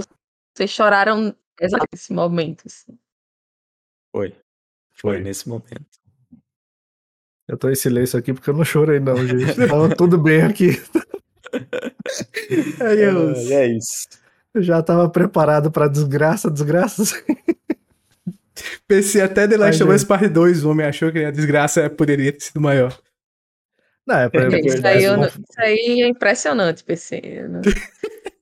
PC é o The ser mais pessimista do mundo pra fim de jogos. Eu achei que ia acabar por falta de personagem, entendeu? Então, O jogo é da Game Over no final, não ia nem terminar. Era Game Over. Não existem mais personagens nesse mundo. Você matou os últimos de nós. Parabéns. exatamente, acabou. Acabou o The Last of Us, acabou os personagens. Mas antes de passar a bola pro Lucena, o Flash fez um episódio, além de Baldur's Gate, o Flash jogou também Kingsfield, fez um episódio extra sobre o jogo, então quem quiser saber a opinião dele sobre o jogo e tudo mais e curtiu o episódio extra, volta uma casinha, vai lá que o episódio tá massa pra caramba. E agora sim, doutor Lucena, o que, que você tem jogado enquanto não vem Final Fantasy XVI? Eu joguei muitos jogos. Joguei muitos jogos. Eu vou falar mais especificamente de um, mas eu vou citar aqui os outros. Joguei Brock the Investigator. Tinha falado em live pra galera gente. Eu, eu- numa live na Twitch, lá na Twitch fora, de controle, é, twitch.tv barra fora de controle. Estava lá vendo os jogos lançamentos de março. Apareceu esse joguinho que é um point and click de investigação com beat'em up. Aí eu fiz, É um grande nome também. né? é, Investigator, é, e Gator é em, em caixa alta, sensacional. Aí eu fiz, pô, vou pedir uma chavezinha desse jogo. Hum, o estúdio me mandou a chave, o jogo é muito bom, muito, muito bom, muito bom. E é- parece ser longo pra caramba. Parece, não é que jogo que eu curto, não. Jogo longo, coisa linda. Zerei, comecei e zerei The Pathless, que eu tava pra zerar, ó, desde o lançamento do PlayStation 5. Que jogo lindo. Sensacional esse jogo. Gostosinho, né? Nossa, Gostosinho, né? bicho, incrível, incrível, incrível. Eu tinha jogado Solar Ash, que é da galera do Hyper Light Drifter, que é nessa mesma pegada. Mas não chega nem perto de ser tão bom quanto esse jogo. Solar Ash eu terminei o jogo achei, pô, é isso. Chato, sem graça, mó coronga. The Pathless, meio, ah, The Pathless é, a trilha sonora é fantástica, a direção de arte é absurda, gameplay é gostoso, não é muito longo, ele é assim, curtinho, você termina rápido, lindo, muito gostoso. Mas o que. Ah, tem um outro, que esse aí eu vou falar mais em outros episódios: Octopath Traveler 2. Que, ó. Vou só dar um spoiler. Até o momento é meu jogo favorito de 2023. Até o momento. Fantástico, fantástico. Mas eu vou Também falar... vou falar dele depois em outros episódios, tá? Porque eu dei Vamos. uma testadinha e é brabo. Vamos. Brabo. Vamos, vamos. Mas hoje eu vou falar dele, que eu sei que alguns de vocês jogaram, desistiram, alguns ainda vão jogar. Tia, me decepcionei. Eu não esperava muito pra esse jogo, mas me decepcionei com ele. A decepção começa assim que eu começo a andar no jogo. Que eu movimento a câmera no jogo. 30 FPS. Sem opção de jogar a 40, a 60. Mas ele, Lucas, mas 30, dá, dá de boa. Daria se o frame time tivesse correto. Ele é aquele 30 que você vai mexendo e dá aquelas engasgadazinhas, é meio, meio estranho. Isso, hein? É meio estranho, dá umas engasgadazinhas de vez em quando. Aí eu fiquei já, hum, mas vamos jogar. Vamos jogar, que o jogo é bonito, a trilha sonora é muito boa, a dublagem também, eles se inspiram todo na, na região de Nova Caledônia e tal. É uma pegada meio Wind Waker. Tem gente falando que ah, é um Breath of the Wild. Não, ele é mais um Wind Waker. Ele tem algumas coisinhas do Breath of the Wild, mas ele é muito mais Wind Waker. Mas eu pensei que ele, como um jogo, no fim das contas, ele fosse ser realmente mais de exploração mesmo, mas fosse ser divertido. A, o meu, a minha grande frustração é que falta o fator diversão nesse jogo. O sistema de localização com a bússola é muito ruim. É muito ruim pra você saber onde a sua personagem tá no mapa. É horrível. É, para você encontrar as coisas também é muito ruim. E, a- e toda quest que eu peguei até agora, que eu joguei 4 horas, toda quest que eu peguei é fetch quest. É, vá pegar tal item. Vá pegar tal item. Vá pegar. Toda hora, vá pegar. Tô cansado de pegar item nesse jogo. Quando eu não tô pegando um item, eu tô participando de algum minigame que é tocando algum instrumento, seja de percussão, seja o ukulele ou alguma coisa do tipo. Que. Esse eu gostei que eles botaram um modo que você pode mandar tocar automaticamente. Que as músicas são longas. Eu toquei duas músicas, eu terminei cansado, assim. Legião Urbana, que estão botando aqui Faroeste Caboclo. Estão botando Faroeste Caboclo. Toca né? Legião. da hora. Os caras tão de sacanagem. É o Dream Theater. Toca Raul. É, é o Dream Theater aqui da, da Nova Caledônia, os caras tocando. E a menina toda hora tá tocando música. E aí eu comecei a pular o- os minigames de música também, porque eu comecei a achar chato. E tem um minigame também de pedra que eles botam lá, de você botar pedra uma em cima da outra, que, vou adiantando, foi um dos motivos de eu não ter platinado o Assassin's Creed Valhalla. Foi o minigame de botar pedra em- uma em cima da outra. Odeio, odeio o minigame de equilibrar pedra. Odeio, odeio. Tem um outro lá de dar um tiro nas coisas, de também é ch- chato. No fim das contas, é um jogo chato, sem, um- sem graça, sabe? Cara, o Ele é jogo genérico, inimigo, Luciano? inimigo da Um diversão. jogo genérico, né? Cara, e pior que eu achei que ele ia ser. que ele tinha chance de ser um novo Stray, sabe? Também. Eu, também. eu percebi que ele, que ele ia dar errado quando eu vi que ninguém tava comentando no Twitter. Não, ninguém, isso é uma coisa, PC. Ninguém postando nada, muito pouca gente. E o Stray foi aquele negócio, né? Quando lançou, todo mundo jogando. Você olhava ali a, a, a lista de amigos, sei lá, Geral jogando 80% tava jogando. Também eu achava com, que ia ser mais ou menos isso. Mas Com não- perdão do trocadilho, o Stray tinha pedigree, né? Porque era da Anapurna, né, cara? Literalmente tinha pedigree. Isso aqui não tem. Não, esse é um estúdio muito pequeno. Eu, talvez- eu acho que é o primeiro jogo deles e tal.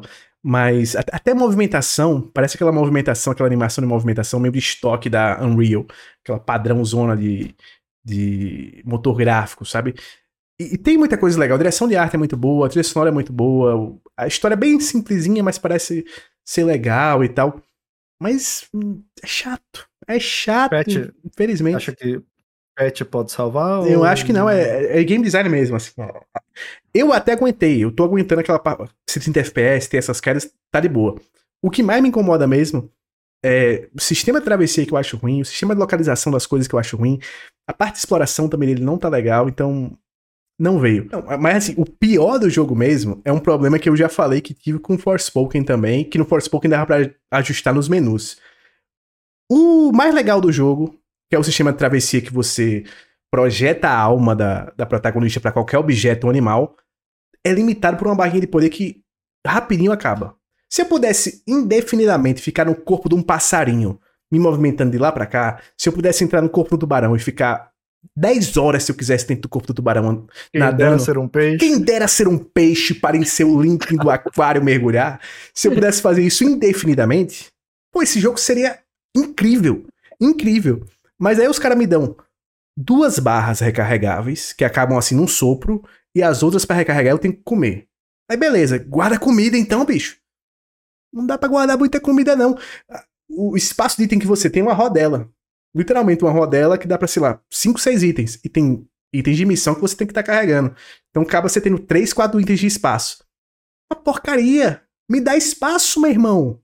Que, que, pra que não dá espaço para item? Pra que limitar a feature mais legal do jogo, diferencial do jogo, que é você poder entrar em qualquer animal, poder jogar como qualquer. como uma pedra. Você pode entrar numa pedra e jogar como uma pedra. Você pode entrar numa fogueira e jogar como uma fogueira. Você pode jogar como uma vaca e fazer a vaca cagar. Você pode.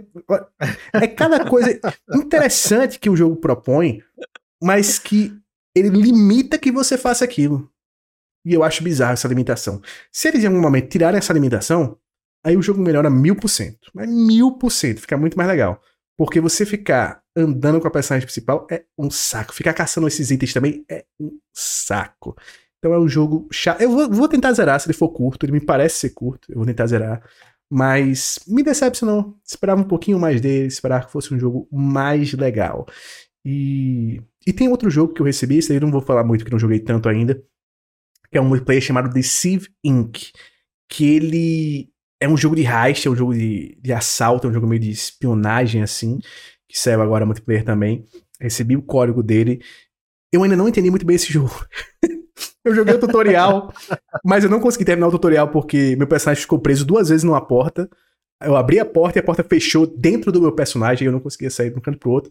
Aí eu fui pra uma partida multiplayer, entrei nessa partida, não consegui fazer nada no final disse, abriu o, o vault, pode ir pra assaltar. Eu fui pra dentro do vault, quando eu ia entrar no vault, eu morri.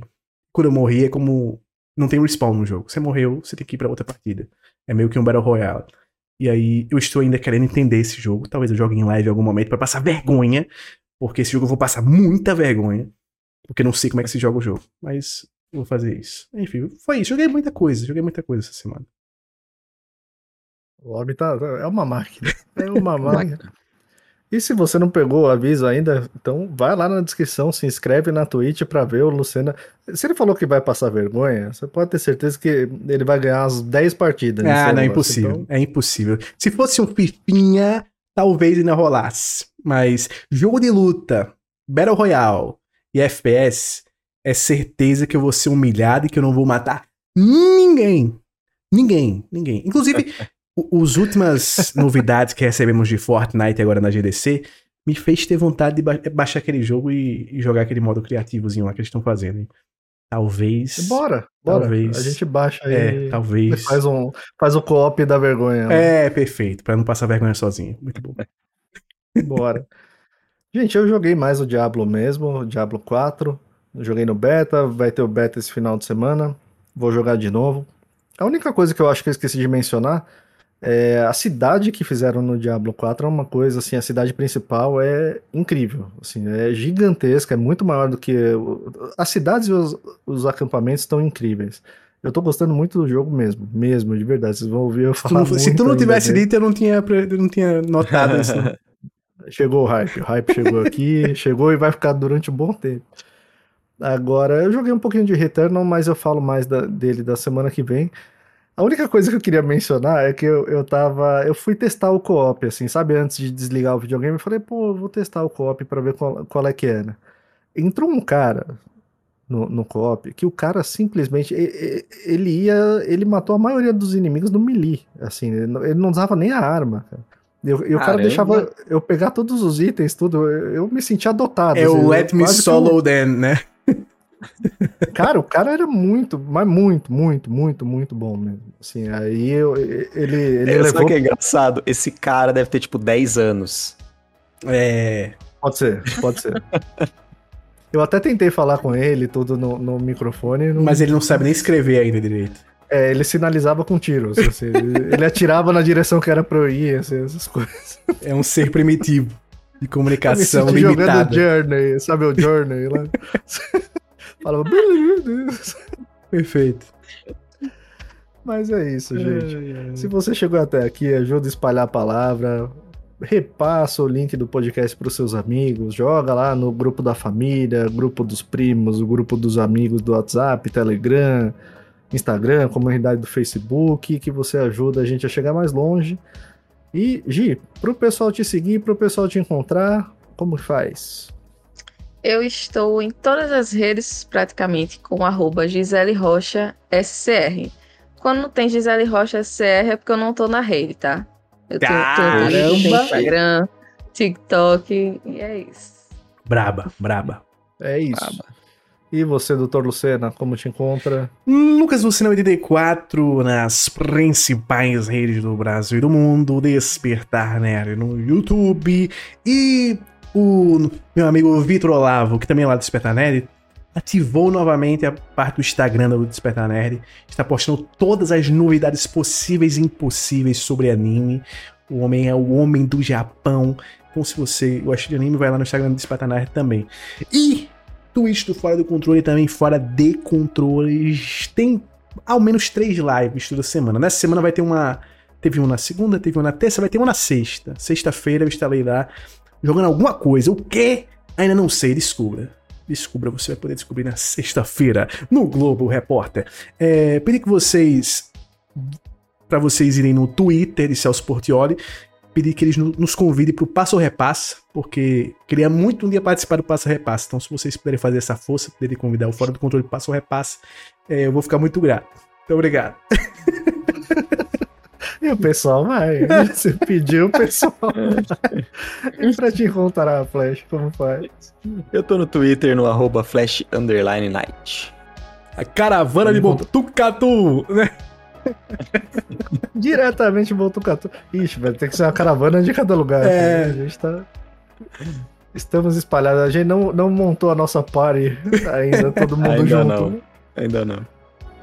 Pra me encontrar também é muito fácil, gente. Meu perfil principal é no Twitter, é arroba jogando sem hype. E eu pretendo postar algumas coisinhas lá no Instagram, então segue lá também, arroba jogando sem hype. E é isso, gente. Valeu, obrigadão pela força e um abraço. Tchau, tchau. Tchau. Tchau, tchau. galerinha. Se cuidem.